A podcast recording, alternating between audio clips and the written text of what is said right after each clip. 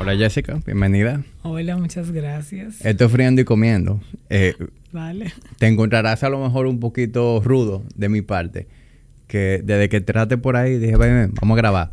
No es que me quiero ir ni que tengo prisa. Es que muchas veces pasa que uno empieza a tener una conversación antes de encender cámara y micrófono y salen muchas cosas que uno después dice, diablo, eso debió estar en el episodio. Entonces, prefiero que nuestra conversación de inicio a fin logremos capturarla y, y nada, démosle inicio a eso. Bueno. Gracias, gracias por tomarte el tiempo de venir. Gracias a ti por la invitación, de verdad. Eh, yo pienso que es un tema interesante el que vamos a abordar hoy, que decidimos que vamos a hablar de las relaciones de pareja o de cualquier otro tipo de relación, pero yo entiendo que vamos a decir relaciones amorosas, que habíamos dicho. Eh, creo que es un tema interesante porque todo el mundo quiere tener una relación de pareja, pero las relaciones de pareja dan trabajo, es un esfuerzo, requiere mucho mantenimiento, requiere mucha dedicación, requiere tiempo. Y una verdad que a la gente no le gusta es que en una relación de pareja el amor no es suficiente, se necesita mucho más que amor para que una relación de pareja funcione. Entonces siempre es importante ver de que yo quiero algo, a veces lo tengo, pero qué tanto estamos cuidando esa relación de pareja y qué tanto estamos haciendo cosas para que se pueda como mantener. O también importante, no es solo estar en una relación de pareja, sino que tu relación de pareja sea sana, que te aporte, que tú te sientas pleno, que tú estés contento en la relación que tú te encuentres.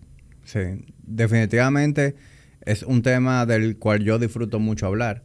Eh, tú sabes que yo he tenido por aquí a, a, psicólogos de diferentes especialidades y me he dado cuenta que quienes escuchan la tertulia disfrutan mucho de este tipo de contenido. Y de hecho, si hacemos una búsqueda rápida en internet de cuáles son los temas más trendy, son finanzas personales, salud y, y relaciones, o sea, todo lo que tiene que ver con salud mental. Y todo el mundo tiene o aspira a tener relaciones amorosas. O sea que eso no, eso no tiene nada que ver con edad, eso no, tiene nada que ver con orientación sexual. Eh, así que definitivamente un tema con el cual tenemos mucha tela que Totalmente. Quizá empezar un poquito hablando de componentes que yo siempre entiendo que tiene que tener toda relación de pareja. Yo entiendo que en una relación de pareja tienen que haber tres cosas, intimidad, compromiso y pasión. En una relación que esas tres cositas están ahí, la relación funciona. De hecho, soy fiel creyente que cuando una relación de pareja no va bien, hay uno de esos elementos que no está bien. Cuando hablamos de intimidad, ojo, no hablamos de sexo, porque muchas veces eh, coloquialmente, no, que no tuvimos intimidad, que yo quiero tener intimidad. La intimidad no es sexual, la intimidad tiene que ver con vulnerabilidad. Esa intimidad de yo poder hablar con mi pareja de lo que siento, de lo que quiero, de mis debilidades, de poder tener en el día, en la semana, un espacio tú y yo para encontrarnos, de esa intimidad hablo, de comunicación profunda como pareja. Es importante en pareja hablar de tonterías, como también es importante poder hablar de profundidades, o sea, de cosas de mi día a día, de mi trabajo, etcétera. Eh, y cuando hablo de pasión, hablo de sexo. Ahí es que entra intimidad. Claro, no, ahí, que, ahí, es que, ahí es que, ahí es que entra la pasión, sí, no podemos dejarlo, Y recordar aquí que pasión no es solamente sexo, es mucho más que sexo. Cuando yo hablo de pasión, yo te hablo de el piropo, del halago hacia tu pareja. Cuando una persona se pone una ropa y tú la miras y tú la piropeas, el piropo forma parte de esa pasión. El toque, las palabras sensuales, el acto sexual, todo eso tiene que ver con pasión. Tener relaciones sexuales con frecuencia, que muchas veces en relaciones de pareja también escucho, que pasan tiempo y no tienen sexo. Entonces yo digo, bueno, pues no son parejas, son dos mejores amigos, son dos socios, son dos roommates, porque hay que estar claro que la diferencia de una pareja, de una relación amorosa y unos amigos o unos socios es el sexo. Entonces, eso es vital tenerlo. Y el compromiso, ese proyecto en común, esa decisión que tú has tomado de construir algo a futuro. Entonces, es importante que esas cosas estén. Y a veces, insisto, tú puedes ver parejas que tienen muy buena pasión, un buen compromiso, un buen proyecto, pero no hay intimidad. O puedes tener una pareja que tenga mucha intimidad, mucho compromiso, pero no haya pasión. Entonces son como compañeros. O gente que tiene mucha pasión, como yo digo, la gente de Hollywood, los famosos. Generalmente tú ves que los famosos tienen mucha pasión y un compromiso. Rápidamente te veo, me enamoro, me caso y tú te enteras que a los dos meses, a los seis meses se están divorciando porque hay nueva intimidad, nuevo tiempo para conocerse. Entonces, esos elementos importantes que la gente que nos esté escuchando lo evalúe en su relación de pareja, cómo está mi intimidad, cómo está mi compromiso y cómo está mi pasión en una relación en la que tengo todos deberíamos entonces hacernos ese, esa autoevaluación. Totalmente. Y si hay uno de esos factores que no está bien, no necesariamente hay que frustrarse ni sentirse mal, sino ver qué yo puedo empezar a hacer para mejorar esas áreas. Y también invito muchas veces que cuando tú vas a evaluar tu relación de pareja, no la evalúes solo. Tú tienes que preguntarle a tu pareja también cómo lo ves. Porque a veces en una relación de pareja tú estás viendo la cosa de una manera y el otro la ve de otra. Entonces hay que ver que tú puedes decir, mira, yo siento que nuestra pasión está muy bien y el otro decirte, no, yo no pienso lo mismo. O la intimidad. Entonces es un ejercicio para hacerlo primero de autorreflexión y luego compartir ese ejercicio con mi pareja de cómo tú nos ves y qué tenemos que mejorar en nuestra relación en conjunto. Y cuando una pareja se hace esa autoevaluación, ¿verdad? Pero va al, hacia su pareja y le dice, mira, yo entiendo que en nuestra relación está faltando esto. Y la pareja lo que hace es ponerse a la defensiva eh, o en negación, no quiere realmente tener esa conversación, esa profundidad. Mira, yo siempre digo eh, que... Ahí que es lo que está faltando. Comunicación, evidentemente, claro. Y yo siempre digo un truco de vida que de verdad funciona. Cuando tú quieres que alguien, independientemente que sea una relación de pareja, te escuche, habla desde el yo. Cuando yo digo hablar desde el yo, es yo siento, yo quiero, yo pienso, a mí me gustaría, yo necesito. Muchas veces cuando vamos a decir las cosas hablamos desde el tú porque tú no me das cariño, porque tú no me dedicas tiempo, porque tú no me buscas, porque tú no quieres hacer nada conmigo. Eso es ataque. Yo le estoy diciendo al otro que no hace. Y cuando uno se siente atacado, ¿qué uno hace? A la defensiva. Se defiende. Mira que si yo te hablo desde el yo, yo te estoy hablando de mis sentimientos y los sentimientos no se discuten. Yo no puedo discutirle a alguien que me dice yo no me siento querido, no es lo mismo que tú no me quieres yo siento que tú no me dedicas tiempo, tú siempre estás con los amigos. Entonces, cuando tú te quieres acercar a tu pareja y tú quieres ser, o a cualquier persona en este caso, que te escuchen, que se pongan en tu lugar, empieza a hablar desde el yo. Entonces, una persona que va y se acerca, no es lo mismo, tú ves, nosotros estamos muy mal en la intimidad, por eso es que nosotros no funcionamos, a que yo te diga, mira, yo siento que algo no está funcionando aquí y yo te aseguro que se va a abrir un diálogo. se tiene que abrir. Ahora, yo siempre también digo algo. El ejercicio, otro tip que doy mucho en pareja, cada pareja debería sacar un espacio diario de 10 minutos de comunicación profunda, 10 minuticos de reloj, inclusive yo digo pongan cronómetro, 10 minutos para hablar de cada uno, no necesariamente de un conflicto, hablar de lo que sea en el día. Mira, tú, tú lo pones como que fácil, pero eso no es fácil. Claro, que ¿por qué eso no es fácil? Porque a veces no queremos entrar ahí. Muy bien, y justamente, ¿por qué no quieres, quienes no quieren entrar ahí cuando no es un hábito hacerlo?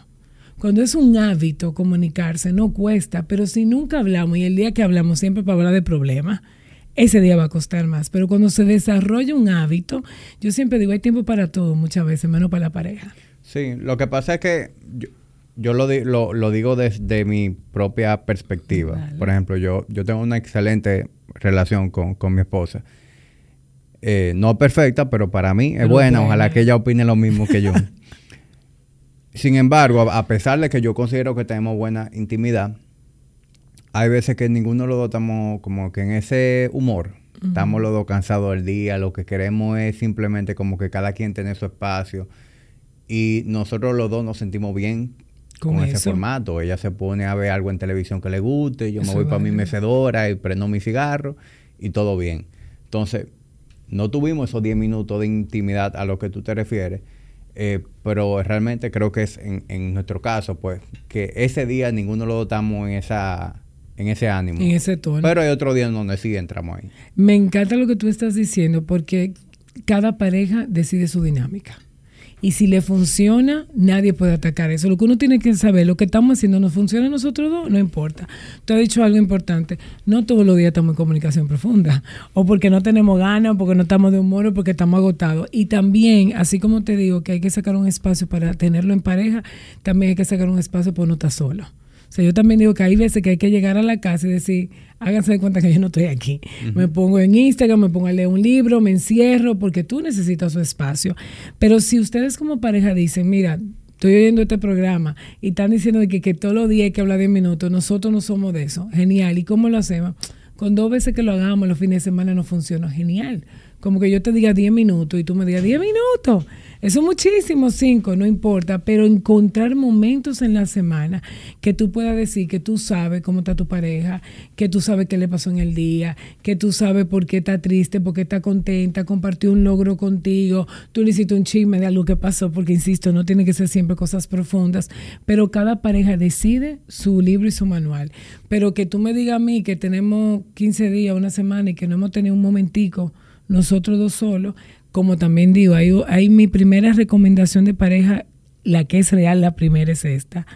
Salir una vez a la semana solos, sin amigos, sin familia y si tienen hijos, prohibido hablar de los hijos. Eso en una pareja que saque ese espacio semanal es una pareja que siempre va a tener buena intimidad, buen compromiso y buena pasión porque se está cuidando, está haciendo un stop para dedicarse tiempo. Y generalmente uno escucha, ay Dios mío, con todo lo que uno tiene, espérate, salimos, pero nos invitaron a una cena, pero sí nos juntamos y fuimos a un cumpleaños familiar. Eso no cuenta salida de pareja. O se sientan y, van a una cena en pareja, pero tú ves que la mitad de la conversación de la noche fue hablando de los hijos. Es que cuando te estoy invitando a salir en pareja, estoy hablando de la pareja. Por eso muchas veces tenemos casos de personas que tienen 20 años casados y se divorcian y todo el mundo se pregunta, ¿qué pasó ahí? Que dejaron de ser pareja hace muchísimos años. Eran padres, eran un equipo. Los hijos crecieron, hicieron su vida y cuando la pareja se encontró, había una total desconexión. Sí. De hecho, tú compartiste eh, un reel en donde tú hablabas como de, esos errores comunes que cometen la pareja y ese era uno de ellos. Y me, identifiqué mucho porque algo que mi, esposa y yo como que hemos criticado desde que empezó nuestra relación es como otras parejas siempre andaban con un grupo de gente. Es decir, como que su vida social dependía de lo que quisieran hacer los demás. Y nuestra dinámica es todo lo opuesto. Nosotros con nuestro grupo de amigos, que nos encanta pasar tiempo con ellos, nosotros decimos, vamos para tal sitio a cenar, el que quiera venir, venga.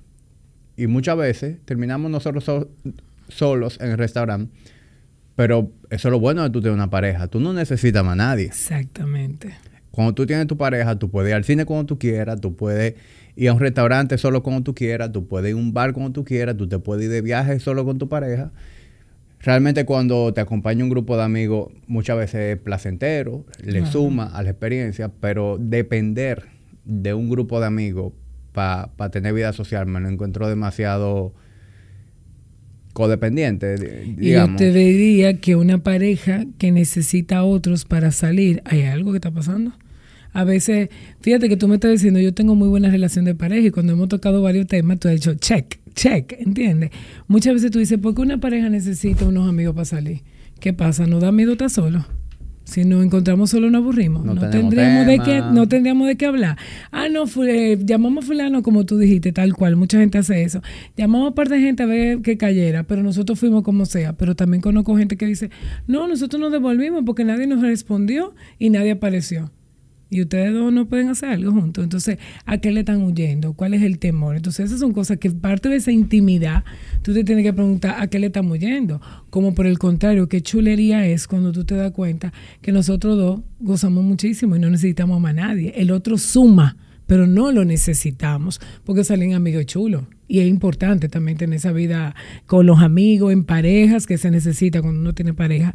Pero también hay que tener un espacio que tú y yo podamos disfrutarnos sin nadie más y tener planes y tener creatividad.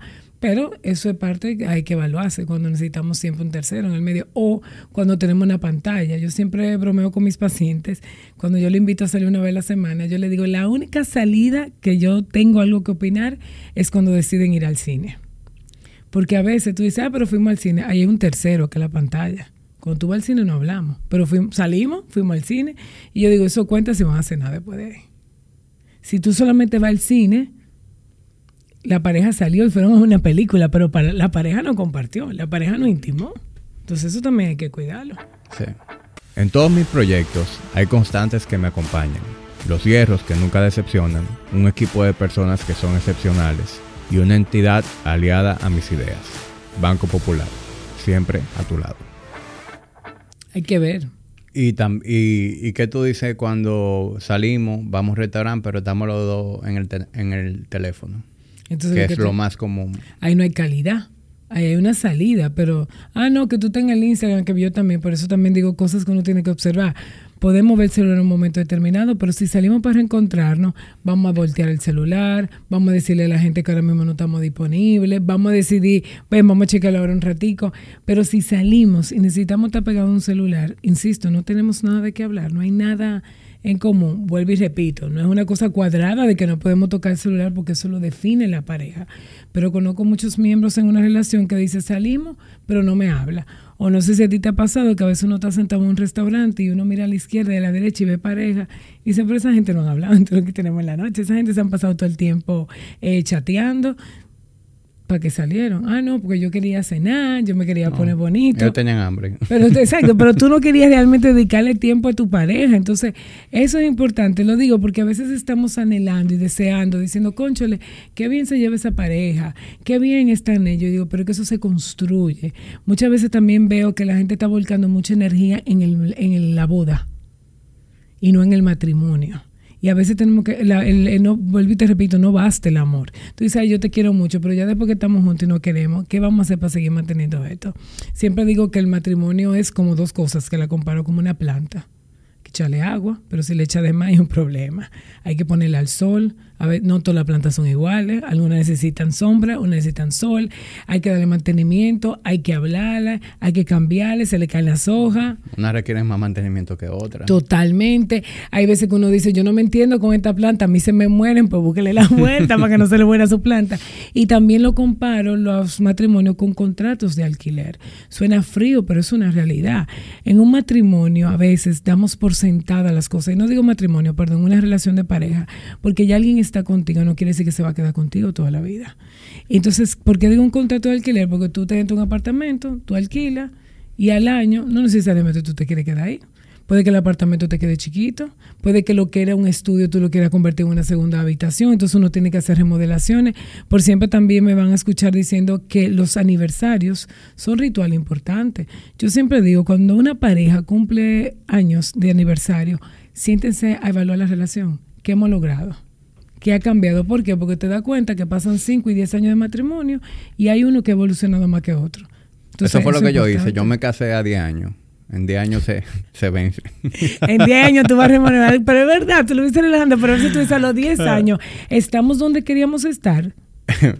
en verdad, mi, mi esposo y yo siempre relajamos con eso. Yo siempre, desde que nos casamos, yo le hacía la broma de que a los 10 años íbamos a sentarnos a ver si queríamos continuar. Eh, pero es, realmente bajo esa misma lógica eh, de que tú, ¿qué tú haces cuando tú tienes que renovar un contrato? Tú cuidas, ¿verdad? Faltan un par de meses o falta un año para la renovación. Tú te portas bien, tú pagas tiempo, tú cuidas la propiedad, para que ese inquilino, para que ese dueño quiera renovarte el contrato. Entonces, cuando nosotros vemos las relaciones con eso, de esa misma manera, que como tú dices, se puede ver como algo frío, realmente es eso. o sea, nosotros dos vamos a estar juntos hasta que sea conveniente para los dos. Exactamente. Tal cual. Y puede que sea conveniente para uno y para el otro, ¿no? Porque vuelvo y te repito con el contrato de alquiler. Hay veces que el inquilino se quiere ir, pero el dueño no quiere. Y te busca la vuelta. Hay veces que es al revés, pero ¿qué pasa en eso? Tú siempre dices, conchale, pero ¿por qué no me lo dijo a tiempo para yo planificarme? Cuando tu relación no va bien, el otro tiene derecho a saber que dale señales, díselo, para ver si hay oportunidad. Una de las cosas más dolorosas es cuando tengo un contacto y dicen, entrégame, lo necesito a los dos días, pero espérate, ¿qué pasó aquí? Igual que en una relación, ya yo no te quiero, ya yo no me siento bien, pero quizá esa desconexión venía de antes y aunque tú te ríe con esa broma que tú tienes con tu esposa, me parece muy sensato e inteligente, porque lo único seguro que uno tiene, nadie se casa ni se relaciona con alguien para terminar. Uno quisiera que fuera para toda la vida, pero tenemos que estar claro que en una relación lo único seguro que tú tienes es que alguien puede decidir no quiero. No es para siempre. Entonces, para tú estar seguro que no es para siempre, una persona que sabe que eso puede tener caducidad, está todo el tiempo buscando cómo va a tener a mi gente contenta. O sea, tú vas a buscar la manera de reanimarte y también muy importante en las relaciones, la verdad. Yo siempre digo, la verdad sea dicha, La verdad duele, pero no hace daño. Y en una relación de pareja, constantemente tú tienes que decir la verdad aunque duela. Si tu pareja de repente ya no te gusta como antes, ay, ¿cómo yo le digo eso? Yo lo voy a ofender, ¿tú te imaginas? O yo lo ofendo a él, se le digo, pero yo creo que aunque le duela, él va a preferir saberlo o ella hacer ajustes. Pero mientras tanto no lo digo, pero entonces me atrae otro, otra, y ahí empiezan los líos. O no, la verdad que no me gusta cómo me habla, o la verdad, o sea, la verdad en una relación de pareja es sumamente importante. Todas las relaciones, pero tenemos que estar claro en eso. Cuando tú hablas con la verdad, tú le das la oportunidad al otro que sepa en qué terreno está parado, qué yo necesito. Y también en una relación de pareja, yo tengo que estar muy claro de qué yo necesito, qué yo busco. Porque el otro no está para, eh, para completarte ya uno está completo, mi pareja me aporta y me complementa, pero yo soy la que tengo que estar clara que yo quiero y ver si tú me lo puedes dar o no y pedir. Eso es otra cosa importantísima en las relaciones de pareja, que yo no voy a pedir porque él debe de saberlo, porque ella debe saberlo. Pero señora, a veces ni uno sabe lo que uno quiere y pedir es sano. Y yo quiero aprovechar el espacio para decir, pedir está conectado con la autoestima. Yo solo me atrevo a pedir cuando yo siento que merezco. Esa gente que te dice, ay, no, a mí me da puro. ¿Por qué? Porque no te sientes merecedor.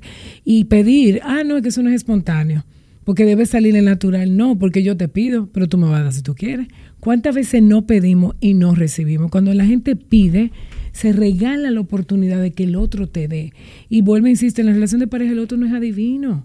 Yo no tengo que saber lo que tú quieres o no quieres. Pídemelo, dímelo, pero a veces no pedimos. ¿Y qué hacemos? Vivimos quejándonos porque tú deberías, porque tú no me has dado, pero ¿qué tú quieres? Y a veces en tanta queja llegamos a perdernos y ni sabemos qué es lo que queremos. Entonces le ponemos la responsabilidad de nuestra felicidad al otro cuando yo soy la primera que tengo que saber qué quiero, qué necesito. ¿Y qué tú opinas de la idea de sabiendo cuáles son las fortalezas y debilidades de cada, de cada quien? Esas cosas que son importantes para la relación, que uno se empodere. Por ejemplo, mi, yo no soy una persona espontánea. Yo, ¿A qué tú llamas espontáneo primero? Bueno, yo soy muy metódico. okay. Yo soy muy... Y, y, a lo mejor no es mi naturaleza, pero el, tiempo me ha convertido en una persona muy metódica. Eh, mi gira, mi, priorizo mucho mi trabajo. Eh, estoy muy ocupado. Y a lo mejor no es que no soy espontáneo, sino que estoy tan ocupado en lo mío que pueden llegar momentos en donde yo no estoy trayendo ninguna idea especial a la relación de vamos a hacer algo diferente, eh, vamos a inventar un fin de semana. Es decir, puede ser, es, es probable que yo no sea quien trae esa, la iniciativa. La iniciativa. La iniciativa. La iniciativa. Pero yo sí soy muy abierto a si la trae mi esposa, sí, claro que sí, vamos a darle. Entonces, en ese caso, mi esposa es todo lo contrario. A ella le gusta salir de la monotonía. Le gusta eh, que yo me invente un fin de semana. Le gusta que yo me invente algo distinto que hacer. Y entonces ella, nosotros en el pasado hemos tenido ese tipo de choques en el que dice, tú y yo siempre hacemos lo mismo. Y yo le digo, pero es que tú sabes cómo yo soy planteame cosas porque yo nunca te he dicho que no a nada tampoco. Entonces, a eso yo me refiero con empoderarse. ¿Qué uno puede hacer en ese caso? ¿Qué tú recomiendas hacer? Ah, yo veo bien lo que ella expresa y lo que tú expresas, porque son necesidades. Por un lado, ella te dice lo que ella necesita y lo que ella quisiera que pase en su relación, y a eso hay que ponerle oído, porque ella está pidiendo algo. Y tú estás diciendo, bueno, yo estoy abierto, pero planea tú porque yo soy así. Ahora que yo te invito, falta tu parte. Tú le estás diciendo ya, haz planes tú que yo me voy a montar y yo te diría, pero de vez en cuando, sorpréndela tú y ahí hay un 50-50, 50-50. Y que yo te diría, eso es muy importante lo que tú dices. Hay una forma que uno tiene, una esencia que tu, la pareja con la que uno está tiene que respetar y no quiere cambiar al otro. Tú dices, yo soy metódico, yo no soy de esas iniciativas, y yo te digo, válido, lo respeto.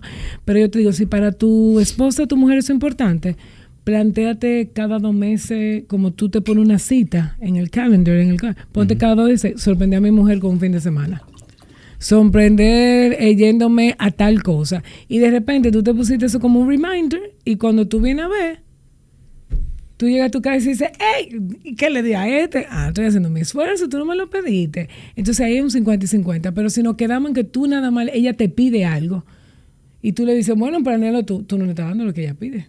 Ella sigue sintiendo que entonces para que haya espontaneidad o fuera de la rutina, ella es la responsable. Mientras que si tú le dices, yo lo voy a intentar, pero no lo voy a hacer siempre porque no es mi naturaleza, pero yo voy a hacer un mayor esfuerzo. No te prometo que sea diario ni semanal, pero yo voy a hacer mi esfuerzo. Y tú te ocupas de ver cómo tú vas a hacer. Pero mientras tanto te pido que si tú tienes buenas ideas y se te ocurre, olvídate si nacen de mí o de ti. Lo importante es que las hagamos, porque siempre a veces nos trancamos. Que sea tú, que sea yo. Yo digo, no, en una relación de pareja son tres.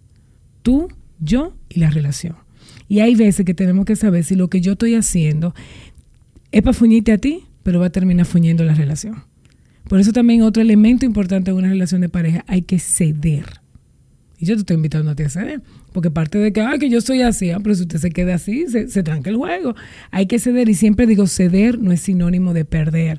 La gente anda perdida por ahí, que cree que ceder, ah, pues yo siempre tengo que hacer lo que el otro diga si cedo. No. Ceder es otro ejemplo siempre que tengo. Si usted quiere vender una casa en cuatro millones, y el otro la quiere comprar en tres y cada uno se tranca en ese precio, no se va a vender ni usted va a comprar casa. Ahora, usted negocia y cede. ¿Qué ceder? 3.5. Tú perdiste yo cederé, ah, pues vamos arriba, tú tienes casa y yo tengo el dinero. Entonces, en las relaciones de pareja es lo mismo, tenemos que estar abiertos a ceder por el otro y por la relación. Por eso siempre es, ¿y por qué el otro me está pidiendo eso? Hay veces que el otro te pide generalmente cosas que tú dices, ¿para qué? Yo no lo entiendo. Eso no es importante, pero si para el otro lo es, hay que escucharlo, hay que acogerlo y buscar un término medio. Porque otra frase que digo mucho en pareja, no hay que estar de acuerdo, hay que llegar a acuerdos. No tenemos que ver la vida igual, pero tenemos que llegar a un punto medio donde nos podamos entender y construir este proyecto para adelante. O sea que de vez en cuando ponte creativo. Yo no creo que tú no es que no seas espontáneo. Lo que no eh, tiene esa creatividad de iniciativa. sí, eh, realmente es eso, que, que, a veces yo estoy tan ensimismado en mis cosas que, que eso no te mi radar. Y como tú eres transparente, que tú pones tu situación de pareja y la compartes, yo te digo, esos son los casos que yo digo, a la pareja hay que sacar el espacio, porque atento al relajo, que no va bien, que yo te metí en mi trabajo, que mi hija va bien, ah, pero ella me quiere, yo la quiero y no hay problema, tú vienes a ver, pero mira, tenemos como dos meses que no salimos, tenemos como tal cosa que no hacemos, pero hay tiempo para todo, hay tiempo para... Entonces, nosotros no caemos en eso, dije que no salimos, etcétera, porque nosotros sí tenemos esos espacios. Nosotros, por ejemplo, siempre en la semana tenemos nuestra salida de pareja. Excelente. Eh, procuramos hacer esas cosas. Si no pasa un fin de semana en el que no tengamos esos momentos. Lo que sí puede pasar es que todos los fines de semana son iguales. Ahí sí podemos ah. caer. Entonces yo te diría, ustedes se pueden sentar una noche de esa salida que hacen semanales, vamos a crear entre los dos planes de salida. ¿Qué se te ocurre que tú quieres hacer? Tal cosa, eh, igual otra. Y, y a quien le sirva esto, hay veces que tú dices, ah, pero. yo te estoy sacando una consulta aquí. Bueno, tú pero. me puedes pasar la factura. Aunque tú no, porque yo creo que es súper interesante y quizás me atrevo a decirte que quizás ese es el éxito de, de, de, este trabajo que tú estás haciendo. Y es que al tú hablar de ti, mucha gente se tiene que identificar con lo mismo y conecta, porque yo digo muchas veces, si ella está pidiendo eso, o quien sea que le estén pidiendo algo similar, vamos entonces a sacar un espacio a sentarnos. ¿Qué salida? Porque ahí sí volvemos a la responsabilidad de los dos. Si estamos haciendo lo mismo, ¿qué estás haciendo tú para que no haga lo, lo mismo? ¿Qué estoy haciendo yo? Entonces, si no, es como, ah, te toca a ti, me toca a mí, nos toca a ambos. ¿Qué vamos a hacer? Vamos a diseñar. Y ahí, importante, digo, ¿por qué la comunicación? A veces yo digo, hay que salir una vez a la semana y la gente me grita de una vez y me dice, ay, como te esta economía, esto está muy duro para salir una vez a la semana. Y yo, no, momento, no, siempre hay que ir a un restaurante. Una salida es un picnic, una salida a trotar a un parque, una salida a comer helado dependiendo de lo que su bolsillo y su realidad le dé, una salida en su casa, mandar a los hijos si los tienen para donde la abuela y sacar el jamón y el queso, una bandejita y una cerveza, un vino. Yo, yo creo que yo tengo eso muy integrado a mi, a mi ADN, porque yo vi eso en mis padres, que, que tienen más de 40 años juntos. Y mi papá y mi mamá, desde que yo tengo uso de razón, han sacado tiempo para ellos. Y ellos al sol de hoy tienen el hábito de dar la famosa vuelta de fajar, le llaman ellos. Y le dicen vuelta de fajar por un amigo de ellos, ¿verdad? Que a lo mejor fue el que, no sé por qué se llama así, pero se llama la, famosa vuelta de fajar. Y mi papá y mi mamá se montan en el carro, salen a manejar, dan una vuelta por el malecón. Mi papá se para en la zona colonial en Virginia, Delicatessen, se compra un patelito que a él le gusta, compra dos pequeñas manejan un rato, oyen música, va, llegan a la casa y ya. Y esa fue su, su, salida. su salida. Y ellos hacen eso todo el tiempo, varias veces a la semana. Entonces, eso a lo mejor surgió en un momento en el que estábamos apretados en la casa, yo no sé. Pero fíjate lo económica que es esa salida. Y me encanta y te la voy a robar para recomendársela a mi paciente porque me parece buenísima. Porque fíjate lo importante uno de lo sagrado es algo que ellos no se pierden en eso. O sea, y eso es importante que lo tengamos. No importa que el mundo se esté cayendo, ese momentico es nuestro. Y mira qué interesante, cuando uno se quiere desconectar, no hay nada mejor que un carro y música. Ellos se van, un espacio yo doy, en su intimidad. Ahorita puede haber momentos que hablen o no hablen, pero hay un ritual, hay una dinámica que es de ellos que les pertenece. Entonces es una idea que está muy chula, no cuesta mucho dinero. Y así como separaron a los patelitos, hay otra gente que se pasa la, separa la pizza o una empanada. Pero me parece genial eso. O a veces puede agregarse la salida, pararse un día y ponerse a caminar. Por eso digo que todas las ideas, cuando uno habla de pareja, siempre es bueno saber qué te está funcionando a ti, qué estás haciendo tú. A veces yo siento que en temas de pareja tenemos ciertos tabú de cosas que no queremos hablar, para que la gente no piense, para que la gente no crea. Y yo siempre digo, cuando tú tienes vida con amigos que están en pareja, pregúntale, ¿qué te está funcionando a ti? Yo te veo muy bien o yo estoy muy mal, dame un tip, dame una recomendación. Y esa recomendación usted la va a ajustar a lo que usted quiere. Igual también, sigo diciendo y aprovecho el espacio, el sexo. El sexo es importante, pero es importante que el otro lo goce. No es nada más el sexo que yo tuve sexo, es que mi pareja lo está disfrutando. En una relación de pareja, la frecuencia con la que se tiene sexo es sumamente importante. El preámbulo que se tenga, dónde se tenga, la creatividad. A veces tú oyes gente que dice, pero siempre es igual, en la misma posición, en el mismo sitio. Entonces la creatividad no es solamente para salir, la creatividad también es en la cama. Entonces, eso es muy importante que, lo tengamos claro y que lo hablemos en pareja. ¿Tú estás contento con lo, que, con lo que está pasando aquí, con la vida sexual que tenemos? ¿Hay algo que tú le quieras agregar, poner, alguna fantasía que tú quieras inventar? Es un tema abierto y transparente que en pareja hay que tenerlo también. No es nada más de finanzas que tenemos que hablar, ni de los hijos, ni del viaje que vamos a hacer, que todo es importante. También hay que hablar y tener sexo. ¿Cuál es la me imagino que yo sé que tu respuesta es, depende de la pareja, pero ¿cuál es la frecuencia? ¿Qué, se, reconoce como una buena frecuencia para Es que te voy a dar la respuesta que tú intuyes. Cada pareja determina su frecuencia. Donde está el truco del asunto es que la frecuencia que esté le funcione a los dos miembros. Tú te puedes encontrar con una pareja, te digo, si fuera por mí, diario y encontraste una mujer que te dije, eh, ay, yo, una vez a la semana, espérate, no, vamos con término medio. Y tú dirás, bueno, pues nada, viernes, sábado y domingo, tres días. bueno, pero de uno, tú estás dando un chisma, de siete te están dando tres. Ese es ese término, para que no haya alguien diciendo, concholo, yo quisiera más. Y es normal también que haya alguien que sea más sexual que el otro en la relación de pareja, eso es normal. Es importantísimo también saber que a los hombres también les gusta que los busquen eh, una queja a veces que tengo en consulta del sexo masculino es, yo siempre soy el que tomo la iniciativa. Yo quisiera de vez en cuando que la tomaran conmigo.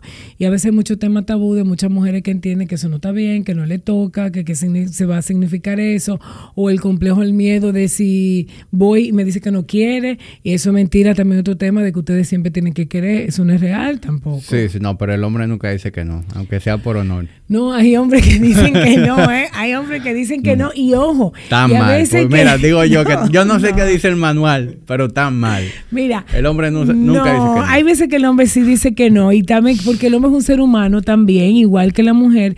Y hay veces que cuando alguien te dice que no, siempre nos llenamos de culpa, que no me quiere, que yo no le gusto. No siempre tiene que ver con uno. Puede ser que no tenga ganas, que tenga problemas, que no esté enfocado en eso, que no es el momento. ¿Tú has visto a Rambo? ¿Tú has visto a Rambo cómo se pone? El hombre saca de abajo y se vuelve raro. Bueno, claro, pero también es justo para los que nos están escuchando, que si alguna vez usted no quiere, usted ha dicho que no, eso no está mal y eso es válido. bueno, dice Jessica, yo opino diferente. Y no se lo coja personal. Pero también es importante saber eso, el hombre merece y necesita también que se le busque el lado, que sea la mujer que tome la iniciativa, no siempre que sea, el, siempre bueno, que hay un cambio, de que no siempre sea la misma persona que tome la iniciativa. Nosotras, las mujeres sobre todo, buscamos mucho esa prenda que tú te vas a poner el aroma, el espacio en la casa, los detalles, los masajitos. Insisto, cuidar eso, ¿no? no darlo por sentado, que no sea mecánico y que te asegure que yo lo estoy disfrutando, pero que el otro también lo está disfrutando. Yo soy una persona que valora mucho lo práctico y busco crear eficiencias en mi día a día. Por eso, siempre he visto el valor de traer mis pedidos por Domex. En mis años como cliente siempre he visto cómo persiguen mejorar la experiencia de sus usuarios. Pide lo que quieras, tráelo por Domex y recibe directamente en la puerta de tu hogar. En Domex, corremos por ti. Y de que hay veces que en relaciones de pareja tú oye que se finge el orgasmo. Con gente que tiene años casada porque no se atreve a decir la verdad de lo que está sintiendo. Entonces, todo eso hay que transparentarlo y hablarlo. ¿Por qué se finge el orgasmo? ¿Para hacer a tu pareja pensar que te complació o para salir de ella rápido? Pueden darse las dos cosas. Si tú no disfrutas tu vida sexual y tú no quieres decirle que tú no lo estás disfrutando, tú puedes fingir para salir de eso ya, porque ya está cansado y no quiere estar en esa situación. Y otras veces quisieras disfrutarlo, no lo estás haciendo, pero ve que tu pareja se está empleando y te lastima y te hace sentir mal, decirle que tú no estás llegando al orgasmo.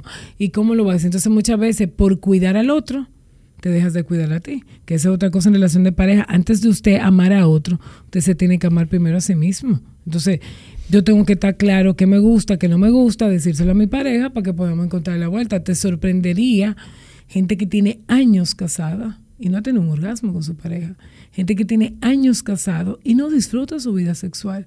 Pero como ya hicimos un compromiso, para dónde yo voy a ir, son tantos años juntos, no es verdad que ella vuelva a cambiar esta altura de juego, nada. Como también hay gente que se busca unos amantes para tener los orgasmos y gente que decide no ser infiel, sino simplemente aceptar que esa parte de su vida no va a funcionar. Y yo quiero decir hoy, todo se puede arreglar, todo tiene solución, todo se le puede buscar la vuelta.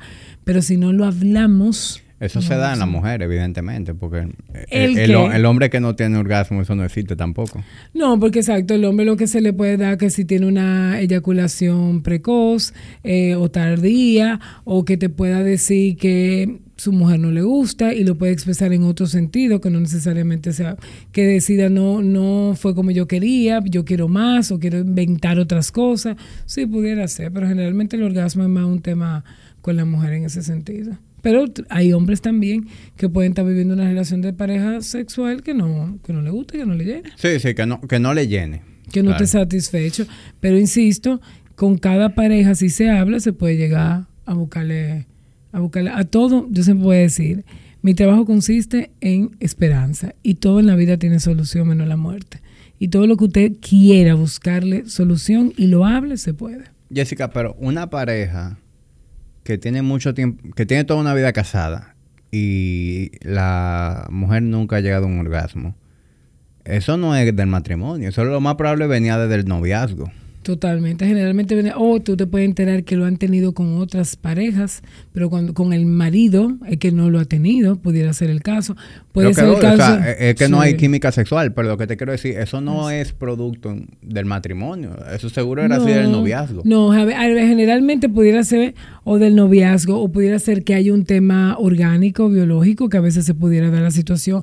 A veces tiene que ver mucho con tu historia sexual, personal que tú hayas vivido, cómo tú vivas la sexualidad los permisos que tú te dé, todo eso relacionado y se vea reflejado en la relación de pareja, como puede ser persona que cuando yo hago y veo su historial sexual, sí han tenido orgasmo y buenas relaciones sexuales, pero con esa persona puntualmente no. Entonces ahí hay un tema con esa persona, que puede ser de atracción, que puede ser de toque, que puede ser de comunicación, puede ser muchísimas cosas. Yo siempre digo que el sexo no está entre las dos piernas entre las dos eh, orejas. O sea, tiene que ver mucho con lo que tú estás sintiendo, con lo que tú estás pensando.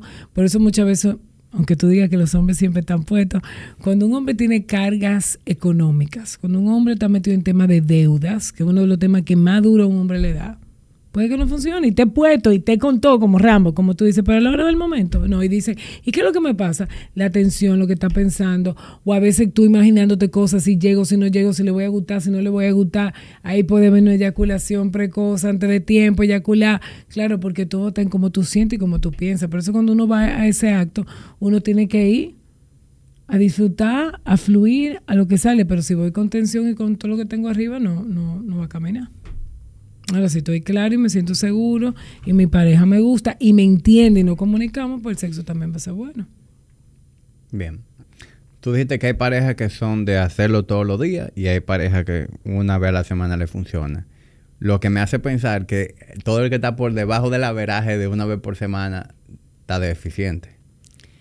Mira, yo entiendo que tú estando, por ejemplo, te voy a dar como, te voy a ayudar a darte un chin de respuesta para lo que tú quieres. Mira, cuando yo escucho una pareja que me dice que tiene sexo una vez al mes, encuentro que es poco. Invito a tenerlo más. ¿Por qué? Porque cuando tú empiezas una vez a la semana, una vez al mes, perdón, fácilmente después en uno o dos meses, cada dos meses y empieza a haber una desconexión. Y ya, ya, yo, yo, conozco parejas que te dicen, ay, ya yo no me acuerdo cuándo fue la última vez.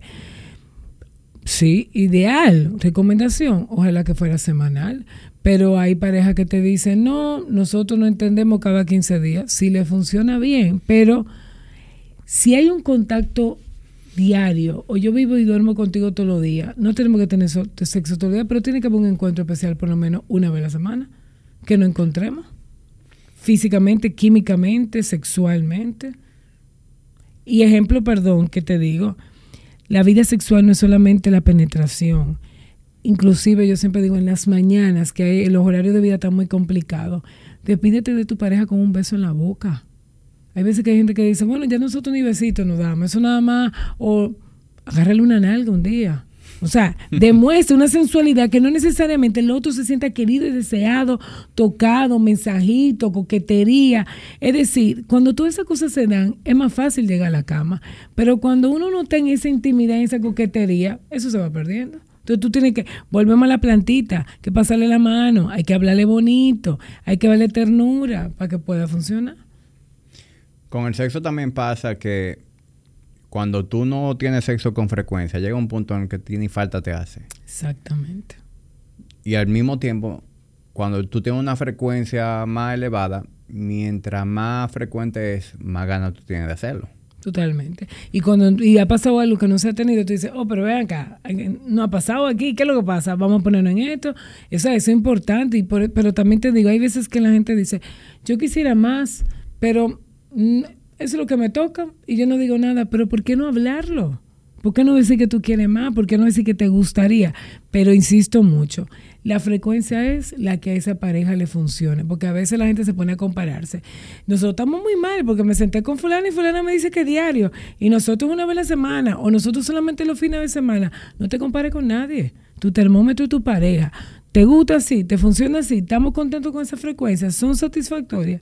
Dele para allá, no se compare con con los demás. Ahora, si usted quiere más, pues entonces hable con su pareja para que entonces tengan más. Entonces, si te fijas lo que hemos, ido hablando, hemos ido hablando de la intimidad, de la importancia de salir en pareja, de comunicarse, de la pasión, que como digo, es desde el deseo, desde la ropa que tú te pones, del piropo, de la caricia. Y el compromiso, siempre digo algo, una pareja tiene que tener un proyecto en común, si no se pierde.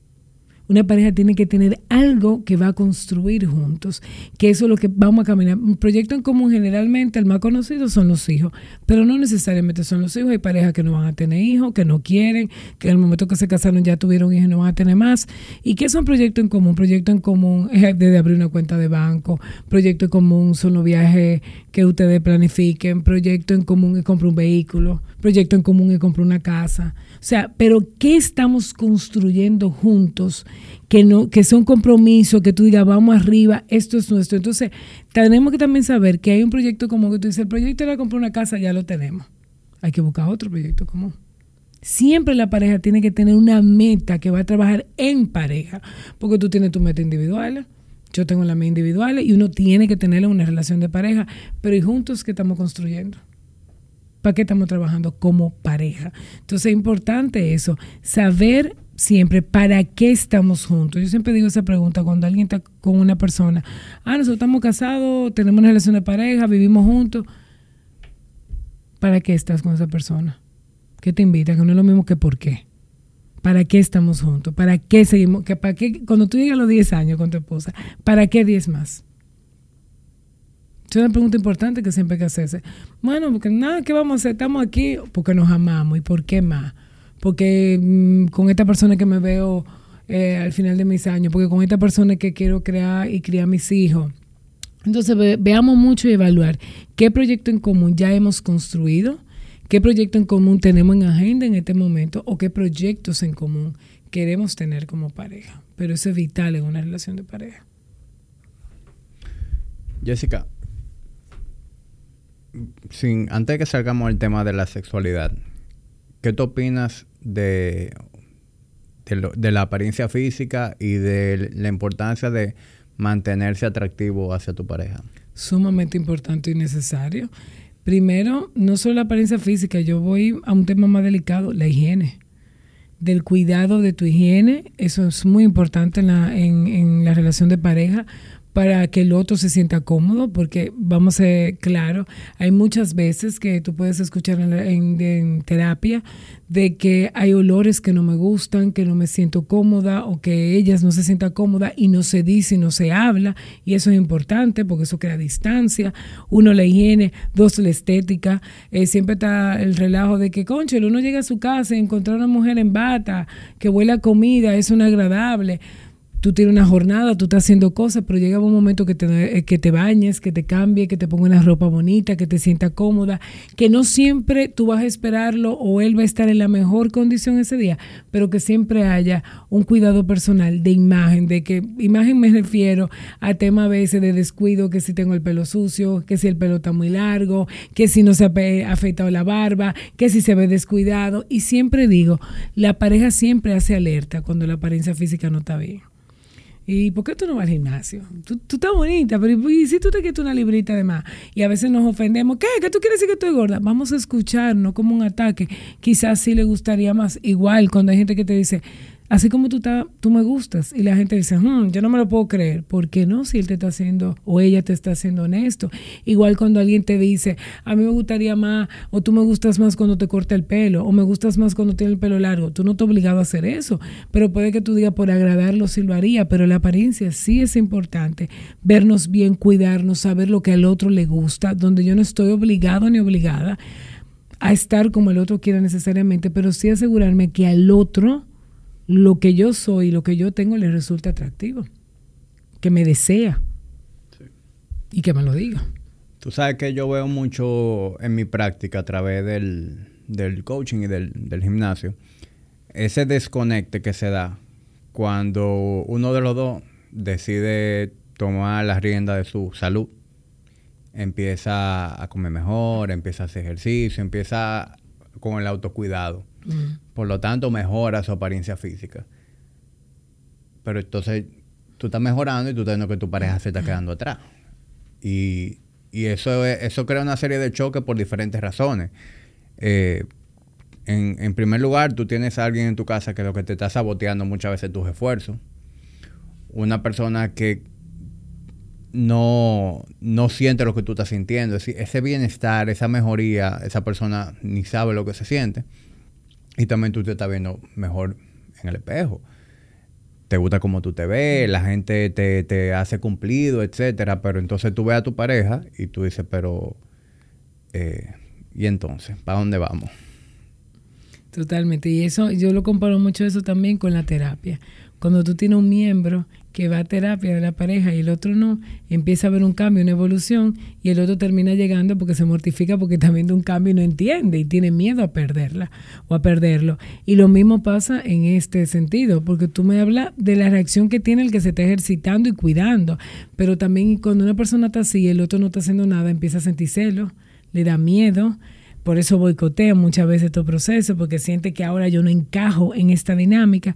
Y siempre es bueno que cuando alguien está cuidando su salud y está en ese autocuidado, invite al otro a que se una en las formas que quiera, no en las mismas, pero invitarlo. Que sea una persona que ahora mismo está volcado haciendo ejercicio, necesariamente tú no tienes que hacer el mismo ejercicio que yo. Pero ¿qué te gusta a ti? Vamos a mover el cuerpo, vete a correr, vete a caminar, no tienes que ir para el gimnasio. O mira, te voy a presentar a este entrenador, no tienes que ir a la misma hora que yo si vamos a cambiar de alimentación en la casa, vamos a invitar a todo el mundo a unirse a la, alimentación, porque también si yo me estoy cuidando y yo me estoy sintiendo bien, yo creo que tú te contagies de eso. Entonces también es bueno invitar al otro, pero no por imposición, no porque yo creo que tú hagas lo, lo que yo hago, sino porque yo esté bienestar. Quiero también que tú lo sientas y que también tú lo vivas. Pero cuando tú tienes a alguien un autocuidado, cuando tú tienes a alguien cuidándose su salud mental en terapia, cuando tú tienes a alguien cuidando su físico, está viendo un desarrollo una evolución que cuando el otro diga siente que el otro se le está quedando atrás. Entonces puede que ya no tengamos nada en común. Puede que ya yo quiera más. Por eso cuando tu pareja se está montando en, en un dinamismo y en algo, entérate de qué está haciendo y únete. Porque si ese unirse es hacer mejor, ¿por qué no? Lo que tú no tienes que hacerlo igual de la misma manera. Es como que yo te diga, yo me metí en una dieta rígida y estoy haciendo un fasting. El otro no tiene que hacer fasting, no tiene que tener esa dieta rígida, pero Ah, después que te metiste en eso, en esta casa se come sano, aquí no entra. Ah, sí, porque todos nos tenemos que cuidar. Hay como un mismo lenguaje. Es igual que cuando la gente se pone full a entrenar y a cuidarse, que no quiere salir tarde, que no quiere beber alcohol, que no quiere hacer cosas. Eso también te hay problema en las relaciones, porque entonces ahora tú no quieres hacer de nada. Ahora tú no quieres. Entonces también hay que tener una flexibilidad. De bueno, si antes salíamos a beber viernes y sábado si yo tengo una vida en pareja y mi pareja también le gusta el traguito, yo tengo que buscar las calorías cómo voy a incorporar también ese traguito, porque hay que buscar ese balance también de que mi cambio de estilo no deje al otro afuera. Es como que se incorpore. Cuesta, es un proceso, pero si hay uno que lo está haciendo y el otro no, eso crea distancia. Imagino que tú lo vives viendo, con comentarios y cosas que se dan. Claro. Se crea una distancia en la pareja. Por eso yo siempre invito, cuando alguien tenga ese autocuidado, invita al otro también a que se una, para que pueda haber conexión, porque entonces el otro se siente afuera, se siente menos, siente celos, porque cree que entonces puede que ahora que tú te veas mejor, yo no te guste que ahora que tú te ves mejor yo no sea suficiente para ti. Entonces también es ver que no, yo me estoy cuidando por mí. Mira, ¿y el patrón para cuándo?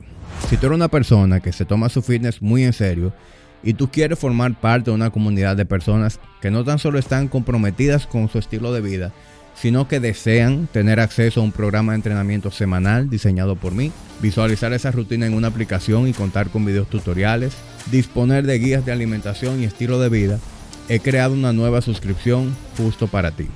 De igual manera, si estás interesado en simplemente apoyar a la tertulia, encontrarás otras alternativas de menor compromiso. patreon.com slash Hamid Yaryura. No, y, empiezan también los celos, porque yo, yo siempre veo cómo la gente se va transformando. Es decir, tuve un, un, cliente que llegó al gimnasio, a lo mejor tiene mucho tiempo sin hacer ejercicio y, y llegó con la ropa de hacer ejercicio del año 2010 unos tenis desfasados, un t-shirt de un maratón que le dieron. Pero a medida que va viendo la dinámica del gimnasio, se, compra la, la, licrita que se están usando, cambia los tenis, le gusta cómo se está viendo, está usando la ropa más ceñida y, la pareja lo que piensa es que la mujer está yendo a buscar tigre del gimnasio. O en, el, o en el caso opuesto, la mujer piensa que el tipo lo que está yendo al gimnasio ligado. No, mm. eso es producto de que tú tienes un autoestima más elevado se siente mejor y por eso se quiere ver mejor y, se preocupa por vestirse mejor, por tener más higiene. Y se está enamorando de sí mismo, se está enamorando de nuevo, como que cosa que a veces tú dices, esa parte del ejercicio es fascinante y la he vivido. Como que llega un momento que tú dices, ah, pero yo puedo. Pero mira, se puede, eh, mira cómo me siento, te sientes más seguro, quiere a veces hasta salir más, quieren comprar rompa, todo lo que tú dices. Entonces el otro se queda, ¿qué está pasando aquí? Que me estoy amando más, que estoy más a gusto eh, conmigo, pero si tú ves que alguien se está sintiendo más a gusto consigo mismo y se está volcando más, ¿qué tú tienes que hacer? Tienes que unirte. Tienes que unirte. Porque si no te va a quedar atrás, porque ya va a llegar un momento cuando uno está evolucionando, cuando tú estás creciendo en el ámbito inclusive laboral o de tu finanza, tú no quieres gente que te atrase, tú quieres gente que te sume. Y eso tenemos que tenerlo claro. Por eso siempre en la pareja, siempre digo, hay pareja que tú ves que un miembro creció y el otro se quedó en el mismo sitio. Entonces tenemos que buscar siempre que los dos estemos creciendo para que nos encontremos en el camino, porque si no yo empiezo a crecer, yo empiezo a hacer mis maestrías, yo empiezo a tener ascenso en el trabajo, tú sigues en el mismo sitio, yo te invito a cambiar, yo te invito a poner un negocio propio, no, no, yo me quiero quedar aquí y de repente yo estoy superada y superada y cuando digo, vean acá, pero tú te has quedado atrás, ¿y qué quiero? El divorcio. Porque si me quedo aquí no avanzo. Entonces, eso tenemos que tenerlo muy en cuenta. Tenemos que tratar de avanzar juntos y escuchar mucho las observaciones que tu pareja te hace por qué me las hace, qué me quiere decir, qué tú quisieras. hacia dónde vamos trabajando para que la cosa pueda mejorar. Sí. Y hay evolución. Sí. Y también en el caso de quien hace las observaciones, aprender a hacer esas observaciones. Porque muchas veces la intención es buena, pero la forma no es la correcta. Totalmente. Eso va conectado a lo que yo te decía ahorita, que la verdad cuando sea dicha hay que decirla con amor. Porque una verdad que yo te digo para herirte, para lastimarte, eso no va a calar, eso no va a llegar. Pero cuando yo te digo una verdad con amor y desde el amor es porque quiero que la relación esté mejor, porque quiero que los dos nos sintamos mejor. No es lo mismo que venirte a decir algo ofensivo. Tan feo que te ves, tan gordo que está, esa barriga, no es lo mismo y no va a ayudar a que el otro se sienta bien. Entonces hay que cuidar mucho esa forma en decir las cosas. Y ojo, en las relaciones de pareja, todos sabemos la forma con que podemos alterar al otro y todos sabemos la forma con que podemos ganar lo que queremos con el otro. Todo el mundo conoce esas teclas. Siempre uno conoce esa forma. Lo que pasa es que cuando uno no quiere pensar, uno dice, me lo llevo con todo. Pero es muy importante cuando tú quieres comunicar algo, tratar de hacerlo en la forma que al otro le llega, no en la forma que te llega a ti. Porque hay veces que tú dices, ah, porque a fulano hay que hablarle con mucha dulzura y muy suave, y a mí me... Pero eso es a ti que te gusta así. Si tú quieres que al otro le llegue, te entiende y cambie, vamos a decirle la cosa de la manera que le gustan y que necesitan, no como yo quiero, o como a mí me acomode también.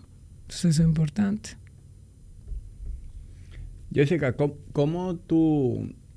yo pienso que en todo, uno tiene que estar constantemente siendo intencional para uno estar en, evolución. O sea, el automático no te lleva a ningún sitio. Cuando tú estás en automático en, tu estilo de vida, o sea, en tu ejercicio, tu alimentación, lo más probable es que tú no estés avanzando, sino que estés echando para atrás. Eh, en tu profesión, igual. En tus relaciones amorosas, interpersonales, también. O sea, automático es probable que sea monótono, es probable que que la intimidad no sea la mejor o que no haya pasión. Uno tiene que ser intencional, uno tiene que estar constantemente viendo qué podemos hacer mejor, qué podemos hacer mejor, qué podemos hacer mejor. ¿Qué tú le recomiendas a las parejas hacer para ser intencionales en eso? Porque si bien es cierto que mucha gente se beneficia de ir a una consulta como la tuya, ¿verdad? Necesitan esa orientación de un profesional. Hay personas que, que no necesitan necesariamente una consulta, lo que necesitan es este tipo de información. Hay ah, personas que con esta información por sí sola van a hacer los cambios de lugar, no, no van a tener que ir a tu consulta. ¿Qué, tú les recomiendas hacer como para mantener ese músculo ejercitado? Yo creo que mucho de lo que hemos hablado es parte de eso. Primero, eso que te decía, salí una vez la semana en pareja eso es intención, porque ahí yo voy, estoy trabajando para algo, me estoy encontrando contigo, estamos planificando algo. Lo de la comunicación diaria que te comentaba, de sacar ese ratico de pareja para hablar, que muchas veces ahora, escuchándote a ti ahorita cuando me ponía el ejemplo de tu esposa, yo digo, a veces esa conversación mucha pareja la tienen por teléfono a veces no la tienen ni siquiera uno al lado del otro, pero la tienen por teléfono. Hay que ir un tapón y te llaman y se descargan y duran un retazo ahí hablando. Eso también pudiera ser.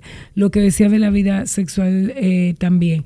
Pero que hay que buscar, hay que buscar una base. Una pareja necesita comunicación, necesita detalles. Es muy importante tener detalles con el otro. Eso, eso de que esa intención nos levantamos, hacemos todos los días lo mismo, nos vemos a la misma hora. Ahí voy con ese detalle, que un día yo te llegue con tu dulce favorito que un día yo tengo una llamada en el día que yo nunca te llamo. ¿Por qué? Porque me hace saber que tú me piensas, que yo soy importante para ti. Un detalle es estar montado en un vehículo y yo agarrarte la mano. Un detalle es hacer muchas cosas que se hacían cuando uno tenía amores. O sea, yo, yo a veces digo, señores, esa veces que uno dice, ah, cuando uno iba a cabaña Váyase a una hora casado, que usted no tiene necesidad de decir y reviva cosas. Eh, que cuando nosotros, tú te acuerdas que cuando empezábamos y no teníamos dinero y hacemos tal cosa, o nos íbamos para la montaña, váyase recoge váyase para la montaña. O sea, todas esas cosas que tú puedes ir pensando. Mira, tengo mucho ganas de vivir una experiencia de un masaje en pareja, organícelo y váyase. O sea, pero la intención principal tiene que ser mirar a mi relación de pareja y sacarle tiempo. O sea, una relación de pareja para que se mantenga necesita dedicación y tiempo de calidad. Y tiempo es pararse en qué está mi pareja, porque repito, tenemos tiempo para ir a trabajar aunque estemos enfermos y aunque no tengamos ganas, porque hay que producir, hay que mantenerse. Tenemos tiempo de bregar con el muchacho, ayudarle a hacer la tarea aunque esté harto y explotado y no entiendo para qué el colegio le está poniendo a este niño a esta hora. Tengo que bregar con ir a un cumpleaños que no quiera, pero imagínate, mi hijo, ¿cómo le hago eso? Y la pareja que aguante porque hay muchas cosas que aguanten. No, la pareja no debe de aguantar. Tiene que ser parte de esa pieza, a veces rompecabezas, que tú lo tengas ahí puesto, que tú le dediques tiempo, que tú te comuniques con esa persona, que haya respeto por el otro, que el otro, y yo siempre digo, en una relación no solamente basta con que yo te diga que te ame, es que el otro se sienta amado. Yo puedo hacer miles de cosas por ti, pero si a ti no te llegan y tú no las sientes, no sirven. Entonces yo me tengo que ocupar que todos los días, yo siempre digo, antes de acotarse, pregúntese, ¿qué yo hice por mi pareja hoy? ¿Qué gesto de amor yo tuve con mi pareja hoy? Y a veces tú dices, mm, ninguno. O puede que tú digas, sí, yo tuve uno. En esos pequeños detalles que digo, una llamada. Muchas veces tú dale un beso en la frente que tú nunca se lo das. Una sobadita que tú le des en los pies una noche. Todos esos son detalles de intimidad que hay que cuidar constantemente para que esa relación se mantenga. Y aunque la gente entienda que es repetitivo y lo mismo, comunicación eso es esencial. Pero ¿qué pasa? Que tenemos que aprender a comunicarnos. A veces la gente te dice, no, porque nosotros no comunicamos. Yo no. Usted tiene monólogo. Usted habla y el otro no dice. La principal cosa en una comunicación es escuchar. Y a veces cuando tú y yo estamos hablando y tú estás esperando que yo termine para responderme lo que yo estoy diciendo, tú no me estás escuchando. Tú lo que estás es buscando cómo es que tú vas a remeter me va a contestar. Entonces comunicación implica hacer, escuchar, mirar al otro a los ojos. Señores, eso es otra cosa. Yo tengo muchísimas parejas en terapia que no se miran a los ojos. Y una de las cosas principales que yo tengo que hacer sesión tras sesión es eso mismo que tú le estás diciendo, díselo mirando a los ojos. La gente que no está escuchando hoy, percátate, tú mira a tu pareja a los ojos. ¿Y para qué tema te es más fácil o más difícil mirar a los ojos? A veces creemos que estamos mirando y no estamos mirando nada. Y si tú quieres saber cómo alguien está por dentro, tú nada más tienes que mirar a los ojos. Hay alguien que te puede decir a ti ahora mismo, yo estoy bien. Y tú lo miras a los ojos y tú sabes que mentira que no está bien. Y tú puedes mirar a alguien a los ojos ahora mismo y te puedes decir sexualmente si tiene ganas o no tiene ganas. O sea, la mirada tiene muchísimo poder y a veces no nos miramos en el trajín el día a día y esos son detalles que mantienen una relación intencional, mirarte a los ojos, cómo tú estás, cómo tú saliste esta mañana. Ah, que nosotros no coincidimos, que cuando él sale o ella sale, yo apenas me estoy levantando, sacúdaselo y saque la cabeza, por lo menos diga, hey, que tenga buen día, te mando un beso procure que si no se ven al mediodía, se vean en la noche. O sea, eso hay que hacerlo constantemente y repito, es un trabajo arduo. Estar en pareja no es fácil. Eso es un día a día. Y yo siempre digo, usted no se casa para toda la vida, ni se compromete con alguien para toda la vida. Usted se compromete para cada día. Eso es diario. Y es irónico que todo el que está soltero quiere tener una relación. Ajá.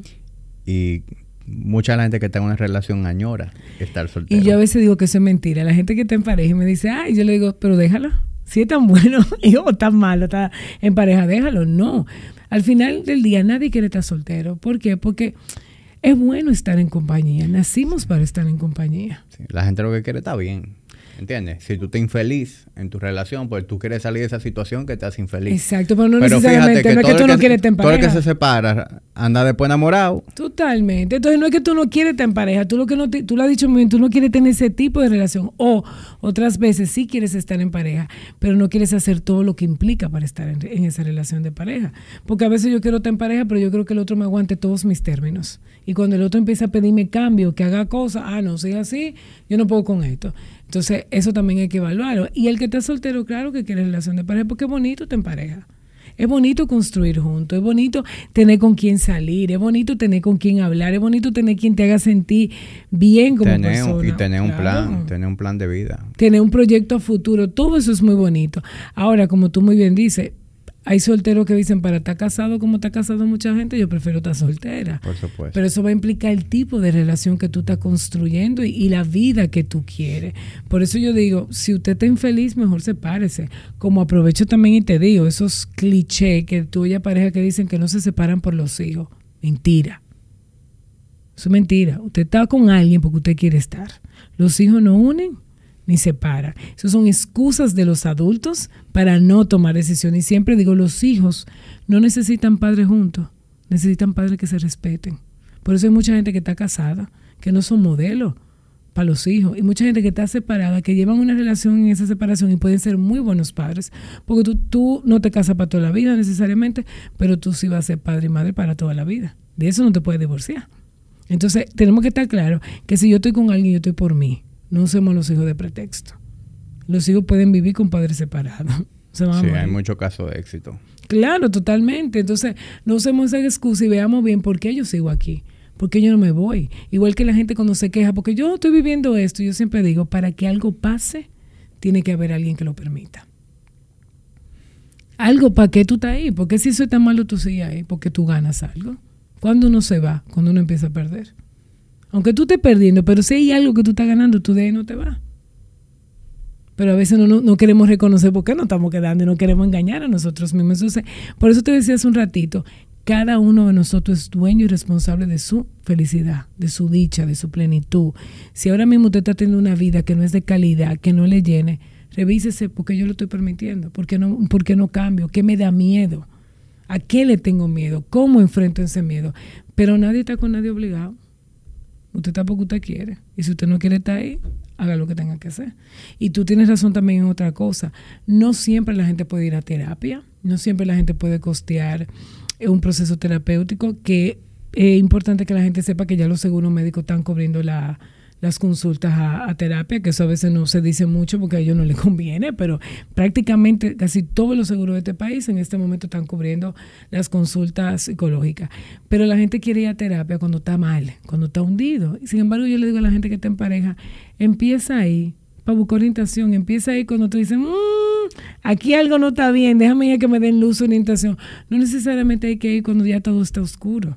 Y a terapia se va a buscar luz, orientación, hacer preguntas. Tú puedes ir un día a una sesión, aclarar una duda que tú tengas, a ver si estamos bien, si estamos mal, y no volver más nunca, volver en un año, volver en seis meses pero pidamos ayuda, pidamos ayuda y como tú dices, me gusta venir este tipo de cosas, tengo mi red abierta justamente para toda la gente que no puede ir a terapia o porque no puede o porque no quiere, porque hay gente que puede y no quiere, gente que no cree en la terapia, gente que entiende que no la necesita, pero he visto a través de mis redes, como un artículo en un periódico, una revista, que eso le sirve a la gente.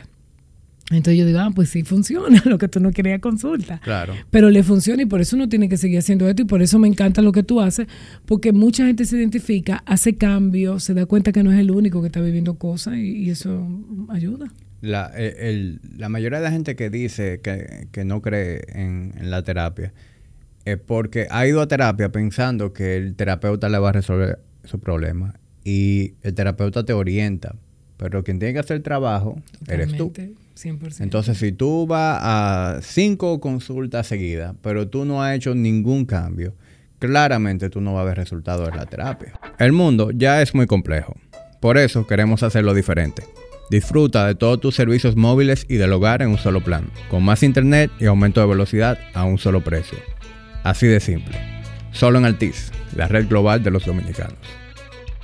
Y a eso súmale que si tú tienes 10 años en un mal matrimonio, en una mala relación, porque tú vayas a una cosita conmigo, yo no te voy a cambiar la vida. O sea, esto es un proceso. Entonces la gente, tú también sabes de eso. Cuando la gente llega gorda y no llega a fin, quiere cambio en dos días. No funciona así, esto es un proceso, ¿sí? Así como usted tiene que asumir que usted hizo un desorden de vida, de alimentación y de cosas. Claro, usted tiene 40 años viviendo, eh, maltratando su cuerpo y tú quieres que yo en un mes te resuelva Exacto, totalmente. Y te voy a poner otro ejemplo para que tú me identifico con lo que tú haces, con lo que yo hago. O como igualmente que el entrenador no funciona, pero usted no va a la cita, usted deja al entrenador plantado el entrenador te dice, vas a hacer esto, pero yo no quiero, pero ¿para qué yo voy a hacer esto? Pero yo quiero estar fit. Pero el problema es el entrenador. Y me paso cambiando entrenadores y entrenadores, pero mentira, tú lo que no quieres hacer todo lo que implica ese cambio de vida. Yo quiero el yo siempre digo que hay gente que quiere cambiar sin cambiar nada. Sí, yo, quiero todo y vamos a hacer, no, no, no. Entonces, no. Entonces, tú también has dicho algo importante. La gente va a terapia creyendo que uno le va a dar una receta un, dos, tres, vaya, se haga eso y con eso te va a estar. No, en psicología decimos que dos más dos no son cuatro. Yo puedo tener dos pacientes con las mismas situaciones de vida y darle las mismas recomendaciones y a uno funcionarle y a otro no. Cada caso es distinto, cada persona es distinta, pero siempre digo, cuando la gente va a terapia va a oscuras, va creyendo que esto es el final, que yo esto no se va a poder resolver. Mucha gente va y es bonito cuando la gente te dice, ¿tú crees que nosotros tenemos solución? ¿Tú crees que nosotros podemos tirar para adelante? Y yo siempre digo, ya el hecho de que estén yendo a terapia es un paso, porque quiere decir que tú quieres el cambio, tú quieres ayuda. O sea que yo creo que sí, sin tu corazón ahora mismo está el sentimiento de que tú no quieres terminar con esa pareja, que tú quieres tirar tu último cartucho. haga lo que le sirva, muévase, inténtelo todo para que mañana, si esa relación ya no está, tú puedas decir yo lo hice todo de mi parte, independientemente de lo que el otro haga, que tú te quedes con la paz de que tú lo hiciste todo, porque a veces no hacemos esperando que el otro haga. Entonces ahí se vuelve a trancar el juego, tú no haces, yo no hago, y se perdió la relación. así como nuestras profesiones guardan ese tipo de, de similitudes, hay una similitud que también guardan. Y es que si tú me preguntas a mí, yo te puedo decir cuáles son los errores más comunes que yo veo en la gente que viene a mi consulta o en la gente que va al gimnasio. Errores comunes con la, con la alimentación, errores comunes cuando salen, errores comunes cuando se van de viaje, errores comunes en el gimnasio. ¿Cuáles son esos errores comunes y, y o esos comportamientos tóxicos que se dan en las relaciones? Mira, generalmente tú te das cuenta de errores comunes que hay mucha queja, pero poca acción, poca solución. O sea, es muy común tú, ¿por qué no me hace? ¿Por qué no me dice? Y, y tú le has dicho lo que tú quieres. No, es un error muy común, porque cuando tú empiezas así decir, el otro empieza a hacer, probablemente, en su mayoría de su caso. Muchas veces es increíble, pero cierto la falta de comunicación se ve porque cuando llegan a terapia se dicen cosas en terapia que entre ellos dos nunca se habían dicho. Es como que esperan un ambiente para atreverme a decirte esto que solo no me atrevo, va y tú me, te pones guapo o me, me agrede o no sé qué, o porque no tengo la confianza eh, de decírtelo. Muchas veces, eh, que no es que sean errores, pero es las cosas más comunes que uno ve donde hay dificultad de pareja mucho dificultad para expresar lo que siento. O sea, como no saberle poner palabra a esto que yo estoy sintiendo. Y muchas veces cuando lo ponen es desde la rabia, desde el resentimiento y no se dan cuenta que lo que están es triste y están pidiendo afecto, están pidiendo cariño. Pero como están tan heridos y tan lastimados por mucho tiempo de ver que el otro no hace nada por mí porque me quejo y no lo pido, se ve mucho esa, esa, esa poca gestión de la emoción, de poder verbalizar lo que quieren o lo que necesitan. Otra cosa que tú te das cuenta es, mm, vuelvo y digo, no error, sino cosas que sean muy común, como factores en común. Cuando tú ves que la relación no está funcionando, parejas que no comparten, que no, no tienen vida juntos, eso es muy frecuente cuando tú ves relaciones de pareja que tú pasas a preguntar qué hacen juntos, qué comparten, no, realmente nosotros no, salimos casi nunca. Y cuando salimos con la familia y cuando salimos con los niños, no me acuerdo la última vez que nos vimos en pareja, o salimos y casi no hablamos, eso se puede dar, se puede dar mucho, se puede dar el tema de la desconexión sexual que pueda haber en, en la pareja. Y cuando tú dices de comportamiento tóxico, bueno que tú digas comportamiento tóxico, porque por ahí se vende mucho de personas tóxicas y a veces no es que tú seas tóxico, es que lo que tú haces te hace entrar en una dinámica tóxica. Y si yo cambio mi comportamiento, eh, entonces no, no soy tóxico. Mucho del comportamiento insano, a mí en relaciones de pareja yo prefiero usar el tema insano, mucha disfuncionalidad, es el mismo hecho de la agresión verbal. Hay mucha agresión y hay mucha agresión con el silencio. Haces enemigo bajo un mismo techo. Es un comportamiento muy tóxico en una relación de pareja, de que tú tienes que tú me hiciste algo y tengo dos días bajo el mismo techo que yo no te hablo y te nos acostamos en el mismo lado. O esta dinámica de estoy guapo contigo, hoy tú no duermes en mi cama, te va la del niño. Tú estás loco. Esos son comportamientos Nadie me va a sacar tóxicos. Y, admiro y felicito cuando una persona en una, en una terapia me dice, y no me fui de mi cama, y yo, muy bien, y haga que le hable. Y esos son comportamientos. Esa ley de hielo, de tú ignorar a alguien, eso es criminal, eso es sumamente dañino, eso es insano. Y si tu pareja te lo hace, no lo permitas. O sea, tú no puedes estar con una gente en una casa que no te hable y que tú tienes que adivinar lo que yo te hice, una manera de castigo. Es un comportamiento que me viene así rápido a la mente de tóxico, obviamente, como te digo, la falta de respeto, de que muchas veces entendemos que falta de respeto que yo te levante la mano y te dé un golpe. No, también te la falta de respeto verbal. Cuando te insulto, cuando te hablo en un tono alto, cuando te descalifico, cuando te humillo, cuando hago cosas para minimizarte, eso es muy dañino, eso es muy disfuncional en una relación de pareja y muchas veces a veces tú te das cuenta que el daño viene por eso mismo, porque hace tiempo que dejé de sentirme respetado, respetado, porque me hace sentir menos, porque siento que no valgo nada y muchas veces relaciones de pareja disfuncionales terminan causando una baja autoestima, porque llega un momento que si mi pareja que yo quiero, que yo elegí, me hace sentir menos, llega un momento que yo me lo creo. Y yo creo que de verdad no valgo, y yo creo que de verdad no sirve, yo creo que ya nadie me va a querer. Entonces, esas son cosas que también se da mucho. ¿Qué es otro comportamiento tóxico? La manipulación. estar constantemente manipulando a alguien para salirte con la tuya, para hacer lo que te da la gana, dejando de ver al otro. La manipulación es, algo delicado y se da mucho en las relaciones de pareja. Pa, yo te voy a dar si tú me das. Si tú haces esto, eh, no, yo estoy triste. Y como yo estoy triste, yo no quiero tal cosa. No, el, otro no está para tú manipularlo, está para que tú veas que lo que tú quieres y tú lo pidas de frente. Entonces también la gente que, que está en relaciones tiene que cuidar de no dejarse manipular. Porque digo no dejarse, porque hay veces que uno se da cuenta que lo están manipulando. Pero yo decido que no lo voy a permitir o yo decido que sí lo voy a permitir. A veces la gente te responde, ¿qué hago? Y algo muy importante en las relaciones de pareja, un factor de esos que tú dices, que tú llamabas error ahorita, y yo digo factores de que algo no está bien, la falta de límites. Hay que aprender a decir que no. Porque sea tu pareja, el amor de pareja no es incondicional. El amor de pareja es condicional. El único amor condicional es de los padres conocidos. Tú a tu pareja no tienes que permitirle todo eso no es verdad. Tú tienes tus condiciones de que tú permites y que tú no permites. Y si lo que tú vas a permitir en una relación de pareja te hace daño, entonces tú tienes que salir de ahí. Pero en nombre del amor, yo no me puedo quedar para que me hagan daño. Entonces tenemos que aprender en las relaciones de pareja cuáles son mis sí, cuáles son mis no, que te voy a tolerar, que te voy a permitir, que es negociable, que no lo es. Porque nos damos cuenta muchas veces en las relaciones que por falta de límites, de yo no tener amor propio, caemos en relaciones disfuncionales, caemos en codependencias, nos olvidamos de nosotros mismos para estar pendientes a que el otro te bien, a que el otro no me deje, a que el otro no me abandone. Eso tiene que ver contigo, tiene que ver con tu autoestima. Y muchas veces a veces la gente va a terapia buscando eh, terapia de pareja y tú tienes que decirle, vamos a hacer primero terapia individual. O vamos a hacer las dos cosas juntas, porque hay cosas que no son de la pareja, que son del individuo y la lleva a la relación de pareja. Entonces también uno tiene que mirarlo, que a veces el problema no es el otro, a veces el problema soy yo. Sí. Yo, episodio rato, tuve una conversación con don Peter Garrido, que no sé si tú lo conoces, don, Peter no es psicólogo de profesión, pero su, su, misión de vida lo ha llevado a desarrollar un instinto y una sabiduría en ese sentido. Y él dijo algo muy cierto y es que cuando tú entras en una relación, tú entras con una mochila. Y esa mochila es lo que tú aprendiste y observaste en tu casa.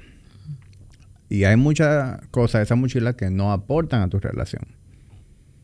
Entonces tú tienes que estar abierto, dispuesto a sacar cosas de esa mochila y entrar cosas nuevas. Totalmente. Porque, o sea, lo que, por ejemplo, todo, muchas de las cosas que yo hago hoy en día son cosas que yo vi en mi casa. Y mi, mi esposa por igual. Nosotros los dos venimos de hogares funcionales en donde existe aún un matrimonio y, y, las cosas que vimos cada uno en nuestros hogares pues no han funcionado y, y, lo que no lo que no nos hace química, pues nosotros hemos sabido eh, cambiarlo. Pero ese no es el caso de mucha gente. Y, creo que a eso que tú te refieres cuando tú dices que con ese asunto de los límites, de que muchas veces esa falta de límite son mujeres que vieron eso en su casa, que su mamá no tenía límite, o, o hombres que vieron en su casa que el papá no tenía límite, que el papá se dejaba manipular de una manera muy fácil, que la mamá lo mandaba a dormir para los pies. O, que en el sistema familiar en sí no había límite.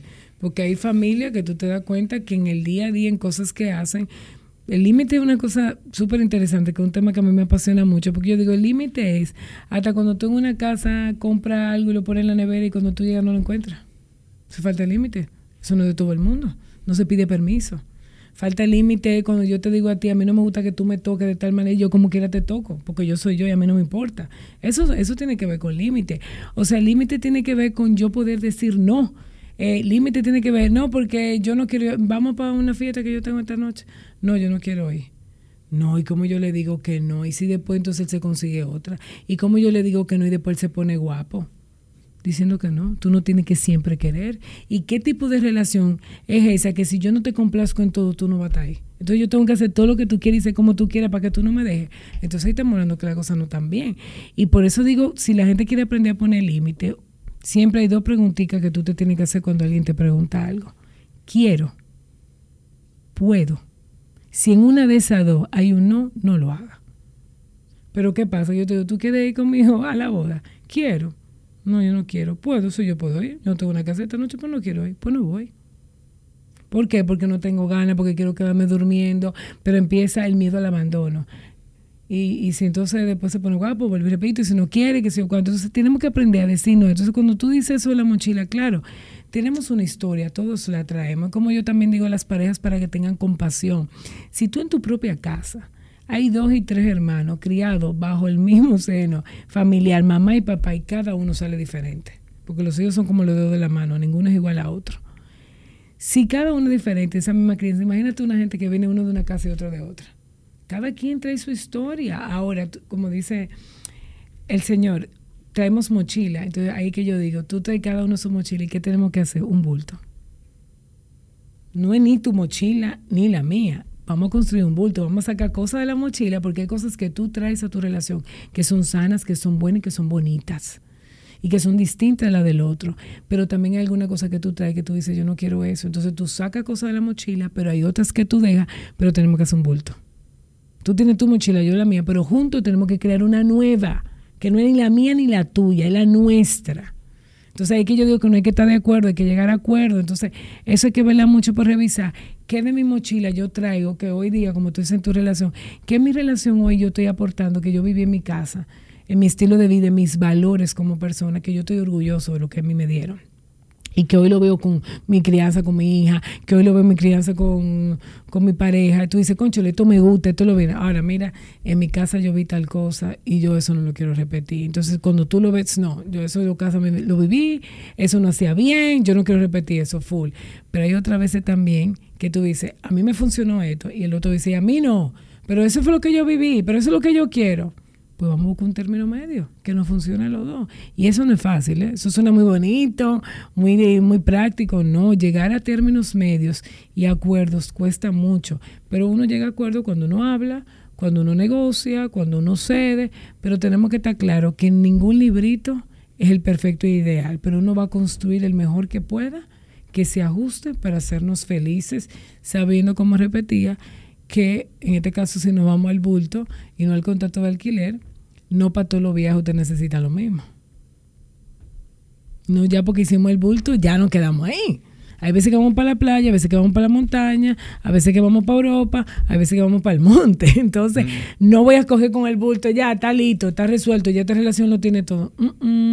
Hay que pararse constantemente también en esa relación. Por eso digo, insisto, una vez al año, siéntese, no solo se vaya de viaje, no solo se ve el aniversario con una sesión de fotos, siéntese a hablar qué hemos logrado, qué hemos hecho bien, qué tenemos que mejorar, qué queremos como para nuestra relación de pareja, para que la cosa sigan cambiando y el viaje que hemos emprendido juntos lo sigamos haciendo juntos. Yetur es una marca china de prestigio internacional distribuida en la República Dominicana por Grupo Martí. Ha sido la marca de mayor crecimiento en años recientes, con exportación a más de 30 países. En su showroom puedes ver cuatro modelos disponibles, la X70, la X70 Plus, la X90 Plus y la Dash. Todos cuentan con una garantía de 5 años o 150 mil kilómetros con el mantenimiento preventivo incluido. Yetur, Drive Your Future. Y sea placentero el viaje, porque al final eso es lo que uno le queda, es el camino. Eso es lo que va a ser la vida, con quién lo comparto, cómo lo comparto, qué memorias me quedo, experiencias de vida. Y esta vida está muy corta hay que vivirla lo mejor que uno pueda en muy buena compañía. De hecho, tú has visto mucho que la gente dice que los años la sabiduría te dan, que yo decido con quién comparto mi tiempo. Claro. A quién yo le dedico mi tiempo porque eso también, a veces la gente habla sí, uno se va haciendo cada vez más celoso de eso. Claro, porque uno va aprendiendo todos los días que lo valioso que es compartir mi tiempo con gente que amo, que quiero, que me suma, que me agrega valor. Y eso parte de, de esa toxicidad. Cuando la gente habla de cosas tóxicas, lo primero que usted tiene que saber es si usted tiene gente a su alrededor tóxica. Porque a veces tenemos que hacer una limpia de gente, incluidos nuestros familiares muchas veces que pueden llegar a tener comportamiento bastante tóxico y que tú dices, volviendo a conectarlo con los límites, ¿y cómo yo hago y salgo de mi familia así tóxica poniendo límites y distancia, aunque sea tu familia? Hay que hacer lo necesario para sentirnos bien y que nos haga bien. Eso no es sacar gente de tu vida, pero sí decidir cómo tú quieres que esa gente esté en tu vida. No recuerdo quién fue que dijo, eh, como que antes de tú diagnosticarte, como que tú estás en un estado de depresión, analiza si es que tú no estás rodeado de imbéciles. Y en buen dominicano, antes, antes de tú asumir que tú estás depresivo, revisa si tú no estás rodeado de azaroso.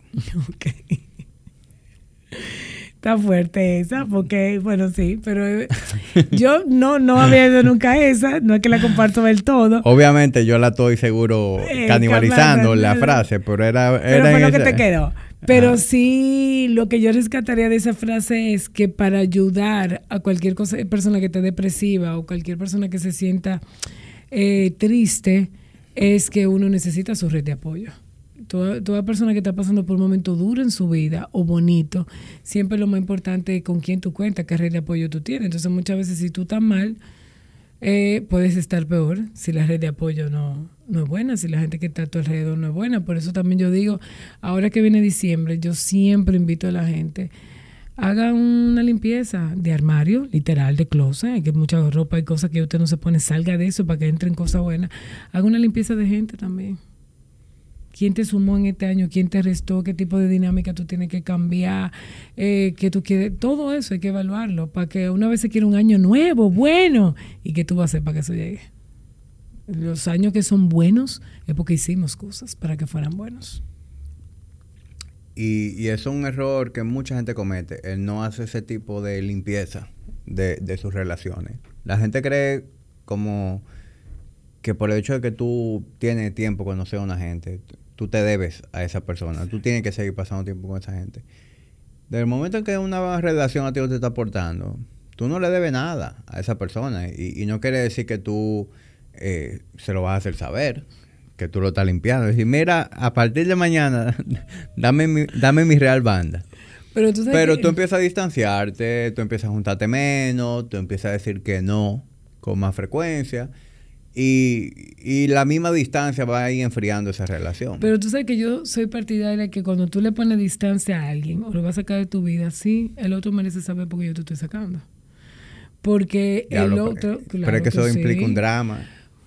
Bueno, pero si el otro es el drama es de él y tiene derecho a vivir su drama. Ahora, si tú fuiste alguien importante para mí, tú eres mi amigo del colegio, de toda la vida, y siempre hemos estado juntos, y de repente yo te estoy empezando a sacar los pies, como dicen en buen dominicano.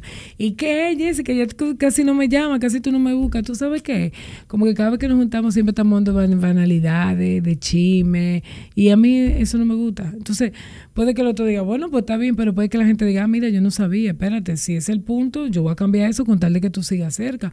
Porque siempre la gente queda la oportunidad. Si el otro sabe lo que a mí me molesta y lo que yo no quiero, seguir haciendo cuando estamos juntos, puede que el otro cambie para seguir teniéndome su vida. Uno tiene que darle una oportunidad a la gente. Eso es un buen punto. Yo que le he dado banda para la gente en mi vida, yo he aplicado mi... Tú lo sueltas y no le has dicho. Yo, le suelto en banda y ya. Bueno, pero a veces que uno... Pero realmente, realmente eso que tú dices tiene mucho valor porque tú le das la oportunidad a esa persona también de que reflexione y haga cambio. Porque si tú me haces saber que tú no quieres pasar más tiempo conmigo porque yo te dreno cada vez que tú y yo nos juntamos, pues yo me voy entonces a cuestionar, a decir, Totalmente. Yo estoy haciendo eso realmente, pues mire, yo tengo que cambiar eso. Yo no sabía a lo mejor ni siquera que yo, que yo, que yo provocaba esa reacción con la gente. Con razón me han sacado los pies todos los panamíos. Este era el único que me quedaba. Y la gente se puede cuestionar eso y el otro tiene derecho a darle una oportunidad de cambio, de que reflexione, como también puedo decir que también pasa lo contrario y el otro te diga, eso no es verdad, pues está bien, bueno, pues ya. Pero hay que darle chance a la gente de que cambie, de que la gente se entere qué es lo que está haciendo. Pero yo siempre digo, cuando a ti alguien tú lo quieres y te duele, Tú tratas de salvar la relación. Lo que pasa es que la gente a veces trata de salvarla aguantando, no poniendo al límite. Es como que tú digas, concho, me drena, pero que hay que juntarse porque no quiero hacer sentir mal, porque me quiere mucho. No, no se junte y dígale por qué no. los hombres somos como que mucho más... Eh, nos resulta mucho más fácil eso. Ser más práctico. Somos más prácticos. Y, y por ejemplo, eso, como que se sobreentiende. Desde el momento en que a mí, un amigo con el que me montaba mucho, me busca poco el lado, ya yo se sobreentiende que, no estamos en eso. Sí, eso. Y punto, ya, sin drama. Los hombres no estamos en drama. Sin embargo, las mujeres, eh, yo veo muchas mujeres que tienen una amiga súper íntima, pero desde que la amiga sea por ahí, fulanita, me tienes harta, que o qué, ¿cómo es posible? Que o qué, y viven en un martirio. Por eso es su amiga. Sí, claro.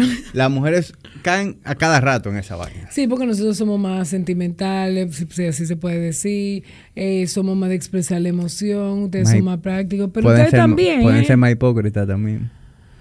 Mira, yo no creo que seamos más hipócritas, pero sí es cierto que a veces nosotras las mujeres contra nosotras mismas somos muy duras, somos muy, muy crueles, nos atacamos mucho. Ustedes son más de tener una lealtad entre ustedes mismos. Es una, es una verdad, porque tú a veces ves con el relajo, un chiste que hay por ahí de cuando un hombre amanece fuera de su casa y todos los amigos se ponen en cadena a decir que, estaba con él, porque y uno se pone guapo porque ustedes tapan cosas que no tienen que tapar.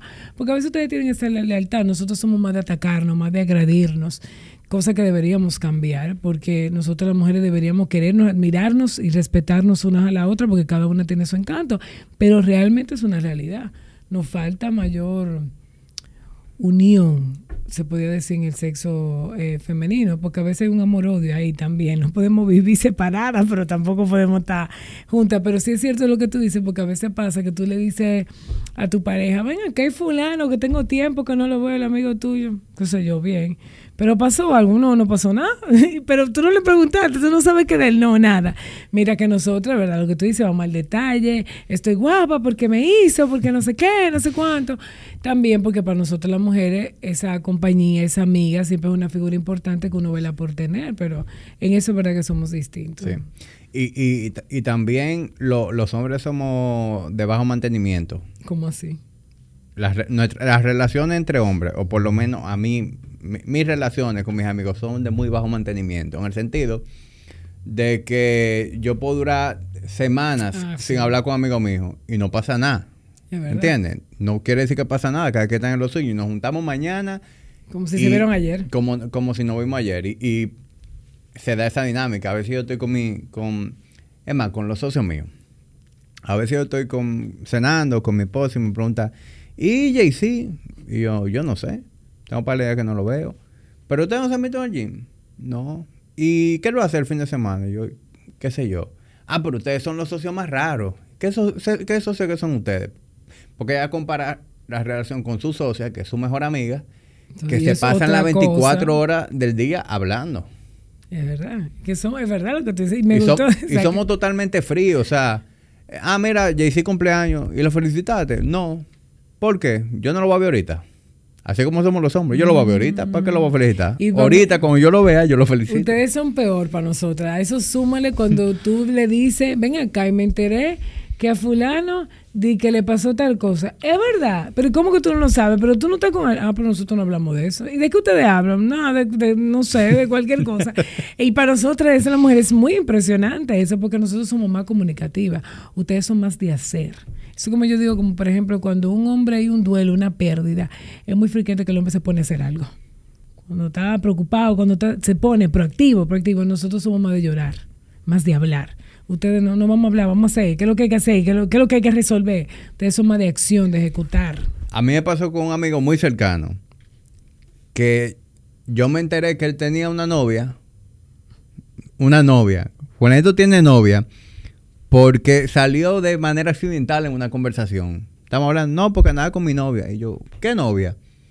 Yo tengo novia, eh, pero yo no sabía. No, no te la había presentado porque todavía no era nada serio, pero sí, teníamos cinco meses saliendo. Llego, le digo a la mujer mía, mira, fulanito se metió en amores. ¿Cómo así? Y yo, que se metió en amores. ¿Y tú no sabías nada?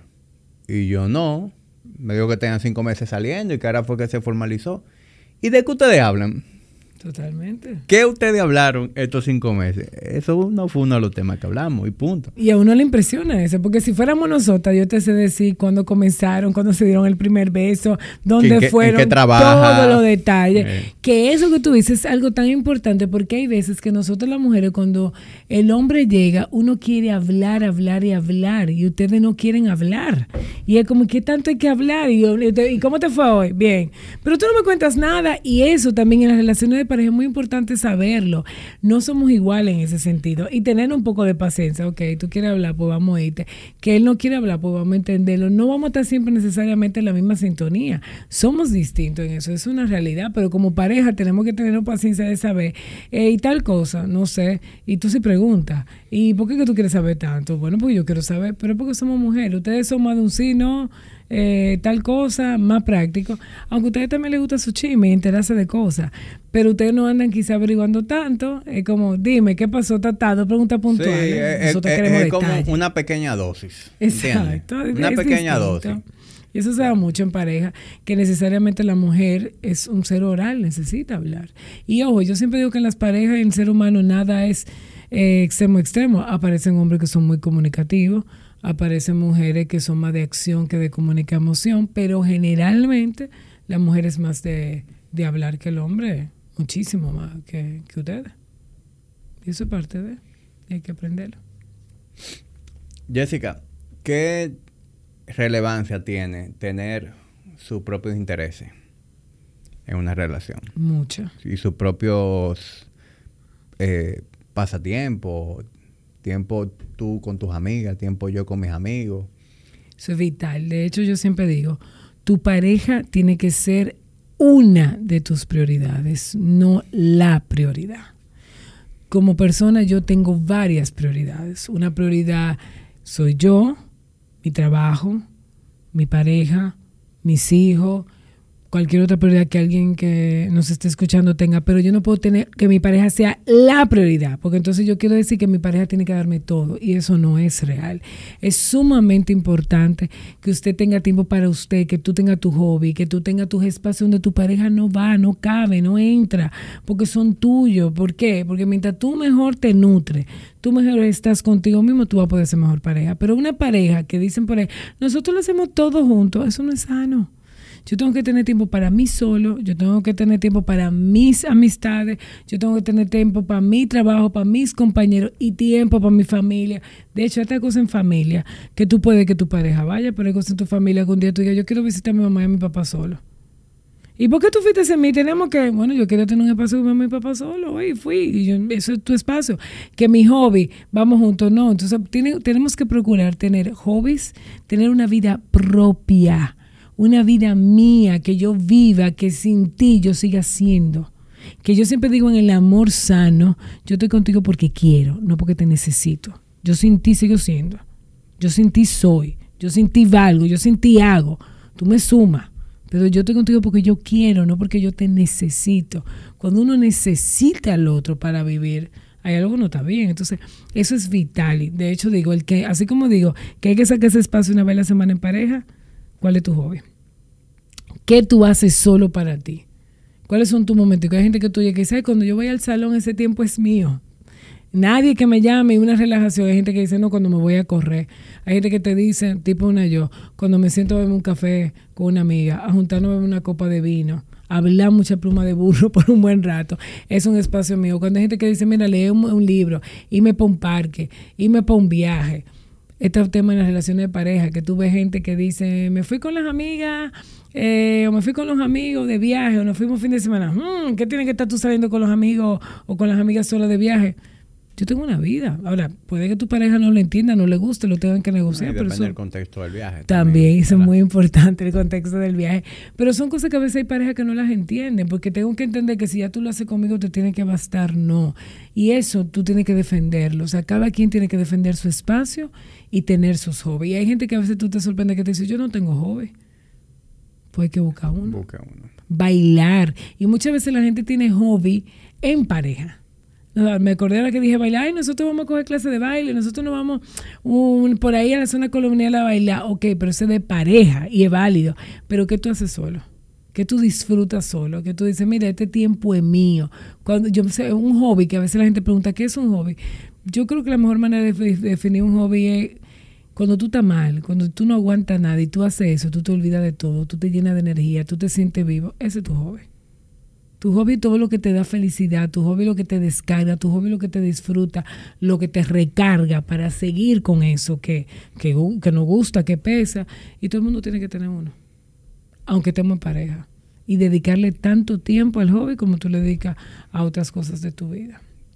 para mí eso es vital, vital. tener mi propio pasatiempo, mi propio tiempo de diversión, que no sea en pareja. Eh, y al mismo tiempo eh, entiendo y valoro que mi esposa tenga ese espacio.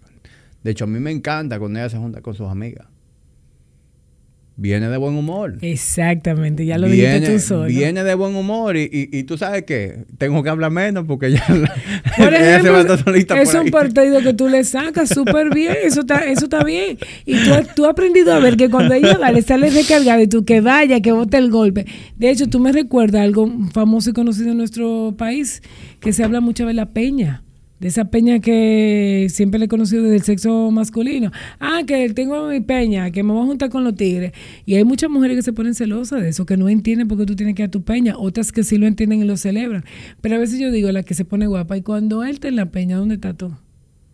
En mi casa, bregando con los muchachos, yo pues crea tu propia peña. Crea tu propio espacio y no en rivalidad, no en competencia de que él salió y yo también voy a salir. No, preocúpate de revisar si tú tienes una vida social como la tiene el otro. A veces uno se queda trancado, es porque uno no, no quiere salir, que no tiene con quién. Y si tú no tienes con quién, ¿por qué? Porque te ha dedicado nada más a la pareja. Entonces uno tiene que cultivar esos amigos, esas relaciones, que se pone difícil porque todo el mundo tiene su vida y tiene su agenda, sí, pero se planifique. Nosotros las mujeres en eso somos más planificados que ustedes. Ustedes se llaman, ¿en qué tú estás? Ven, vamos a juntarnos allí. Nosotros más de esquema, de calendario, de qué día, pero, hay que hacerlo. Pero incluso tú no tienes una peña, pues entonces tú puedes tener un pasatiempo. También, o las dos cosas.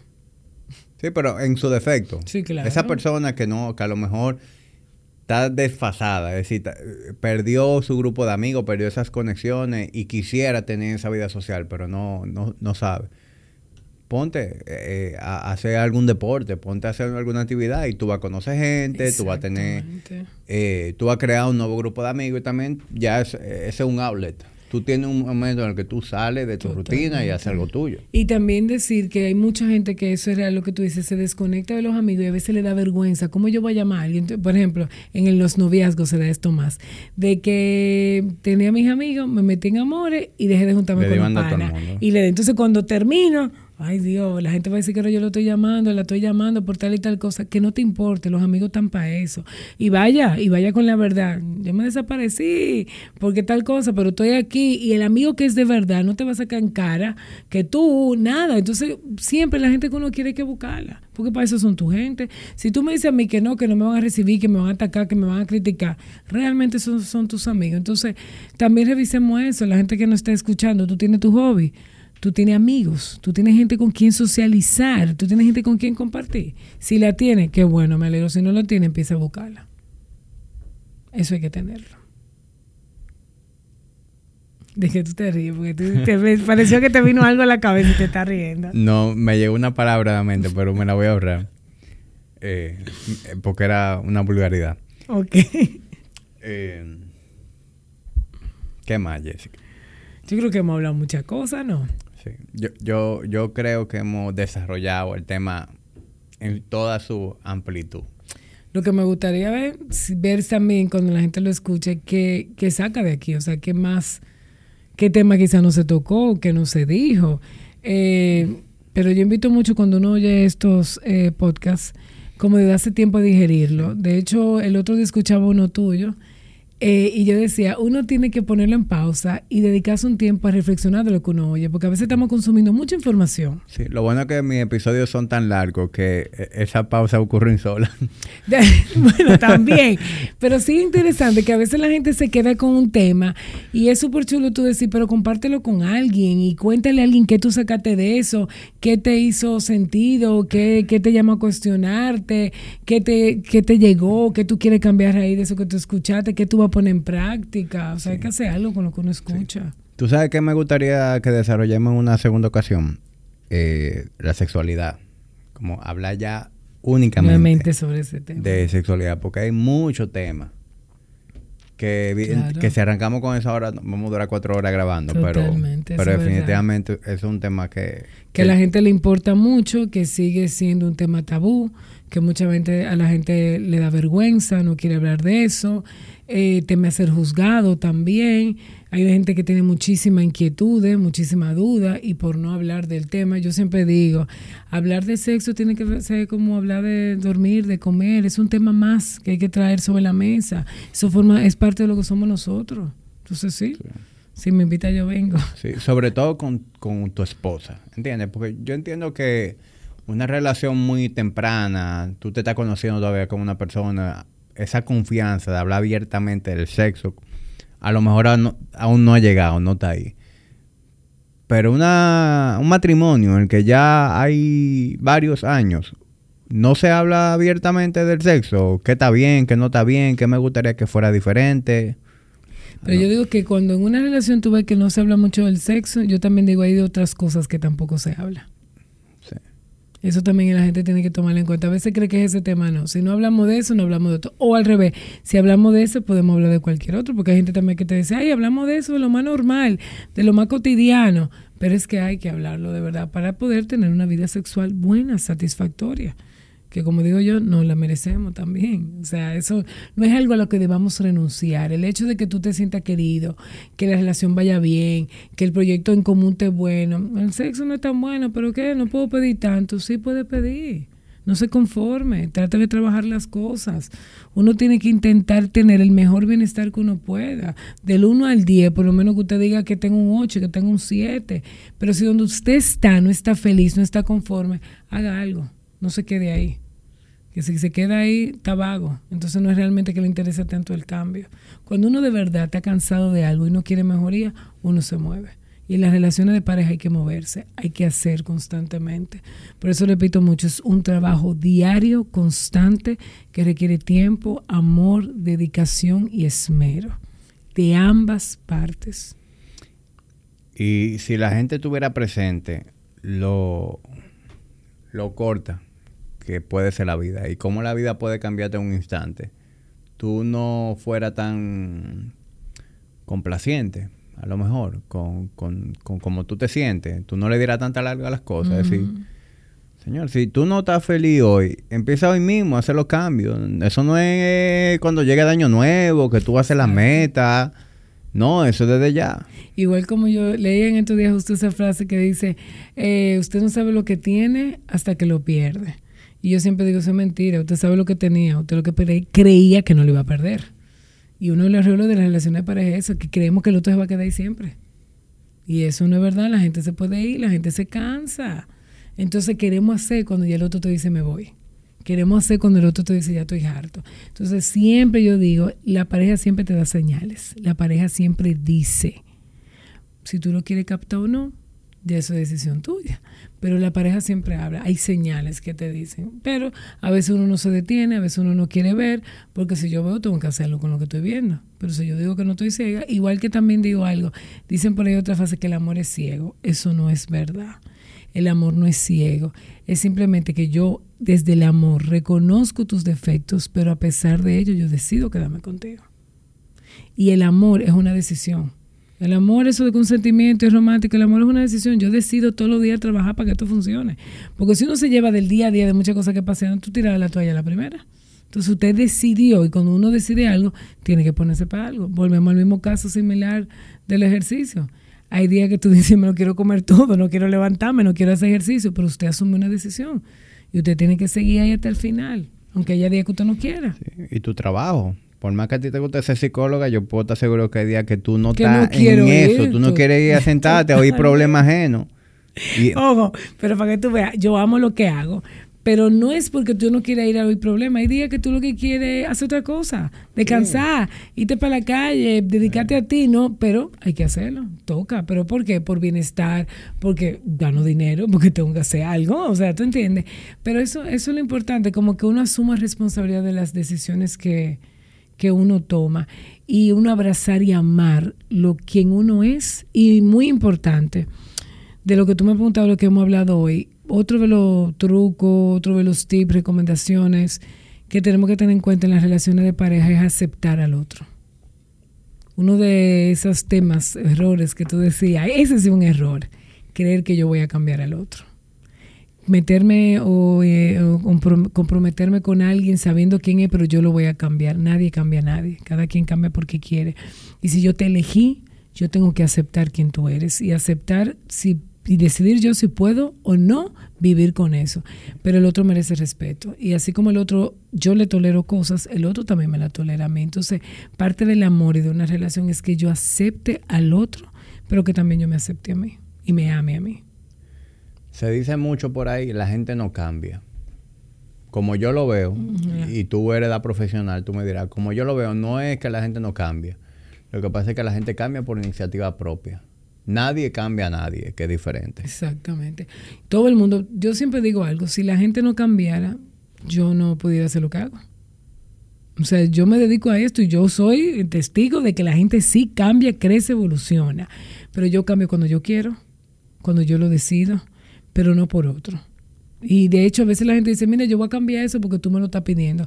Pero tú no lo estás cambiando por otro, tú lo estás cambiando porque tú quieres seguir con esa persona. Es un beneficio tuyo también. Ahora, cuando el otro dice, yo voy a cambiar porque el otro quiere que yo lo haga, son de esas veces que tú oyes a la gente que dice, sí, cambió, le duró dos días y a los dos días volvió para atrás porque él no quería cambiar eso. Lo hizo para salir del paso. Lo hizo para que no lo fuñeran más, pero no porque está convencido. Y también tengo una frase que tengo en mi consultorio, de hecho pegada. Si yo cambio, todo cambia. Si yo empiezo a hacer cosas diferentes, si hoy tú estás oyendo eh, eh, esto que estamos hablando y tú dices, pero el otro no va a ser, pero él no va a ser, no importa, empieza tú. Y yo te aseguro que una relación de pareja, cuando uno de los dos empieza a hacer cambio, la relación cambia. De eso yo no tengo duda. Lo he visto, me consta.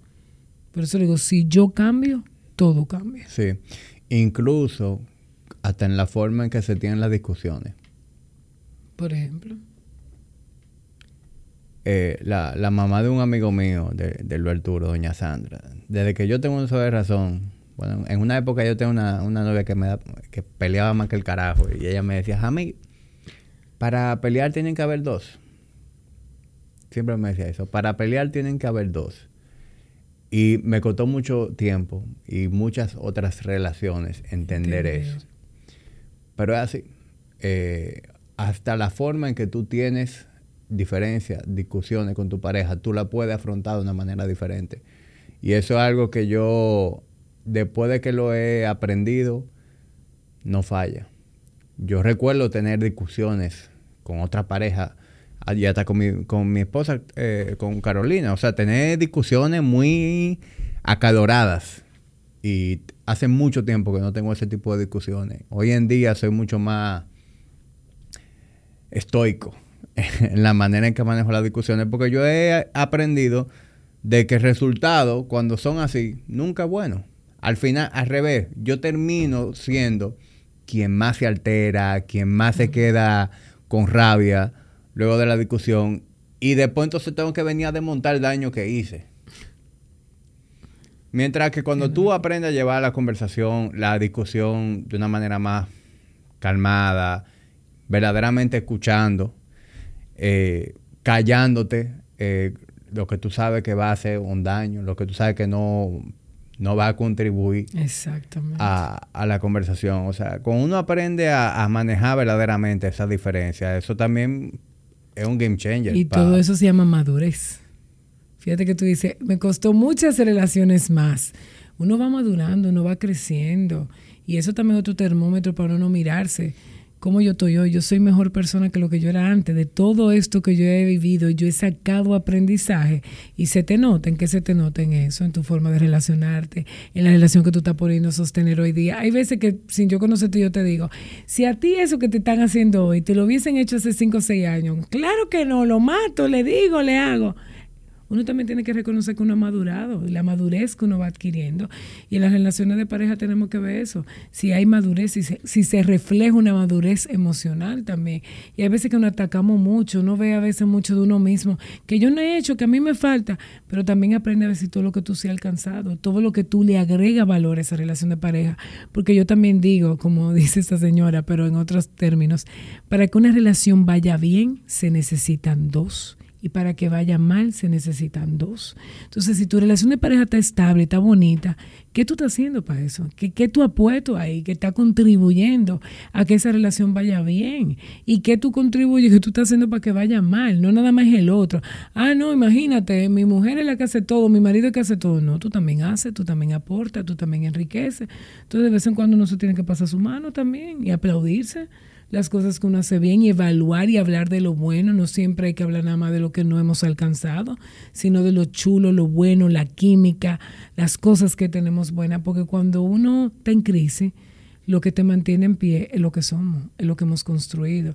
Y si constantemente hablamos de eso, cuando venga lo mal, decimos, hey, tenemos con qué, porque aquí no conocemos, tenemos nuestras fortalezas claras. Entonces también saquemos tiempo para eso para decir lo bueno que tenemos. No, no darlo porque ya lo sabemos, no asumirlo. Bueno, si estamos juntos y tenemos cinco años juntos, algo bueno estamos haciendo, ¿qué? Vamos a ponerle palabra.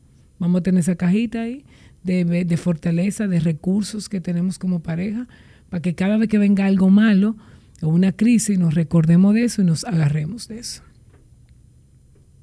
Jessica, yo he disfrutado muchísimo esta conversación. Yo espero que sea verdad. yo te he sacado una consulta a ti sin tú saberlo.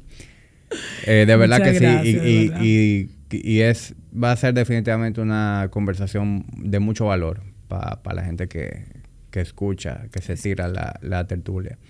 Quienes quieran mantenerse eh, consumiéndote tu contenido y, quienes quieran también dar el paso extra, a lo mejor, y a tu consulta, ¿cómo te consiguen?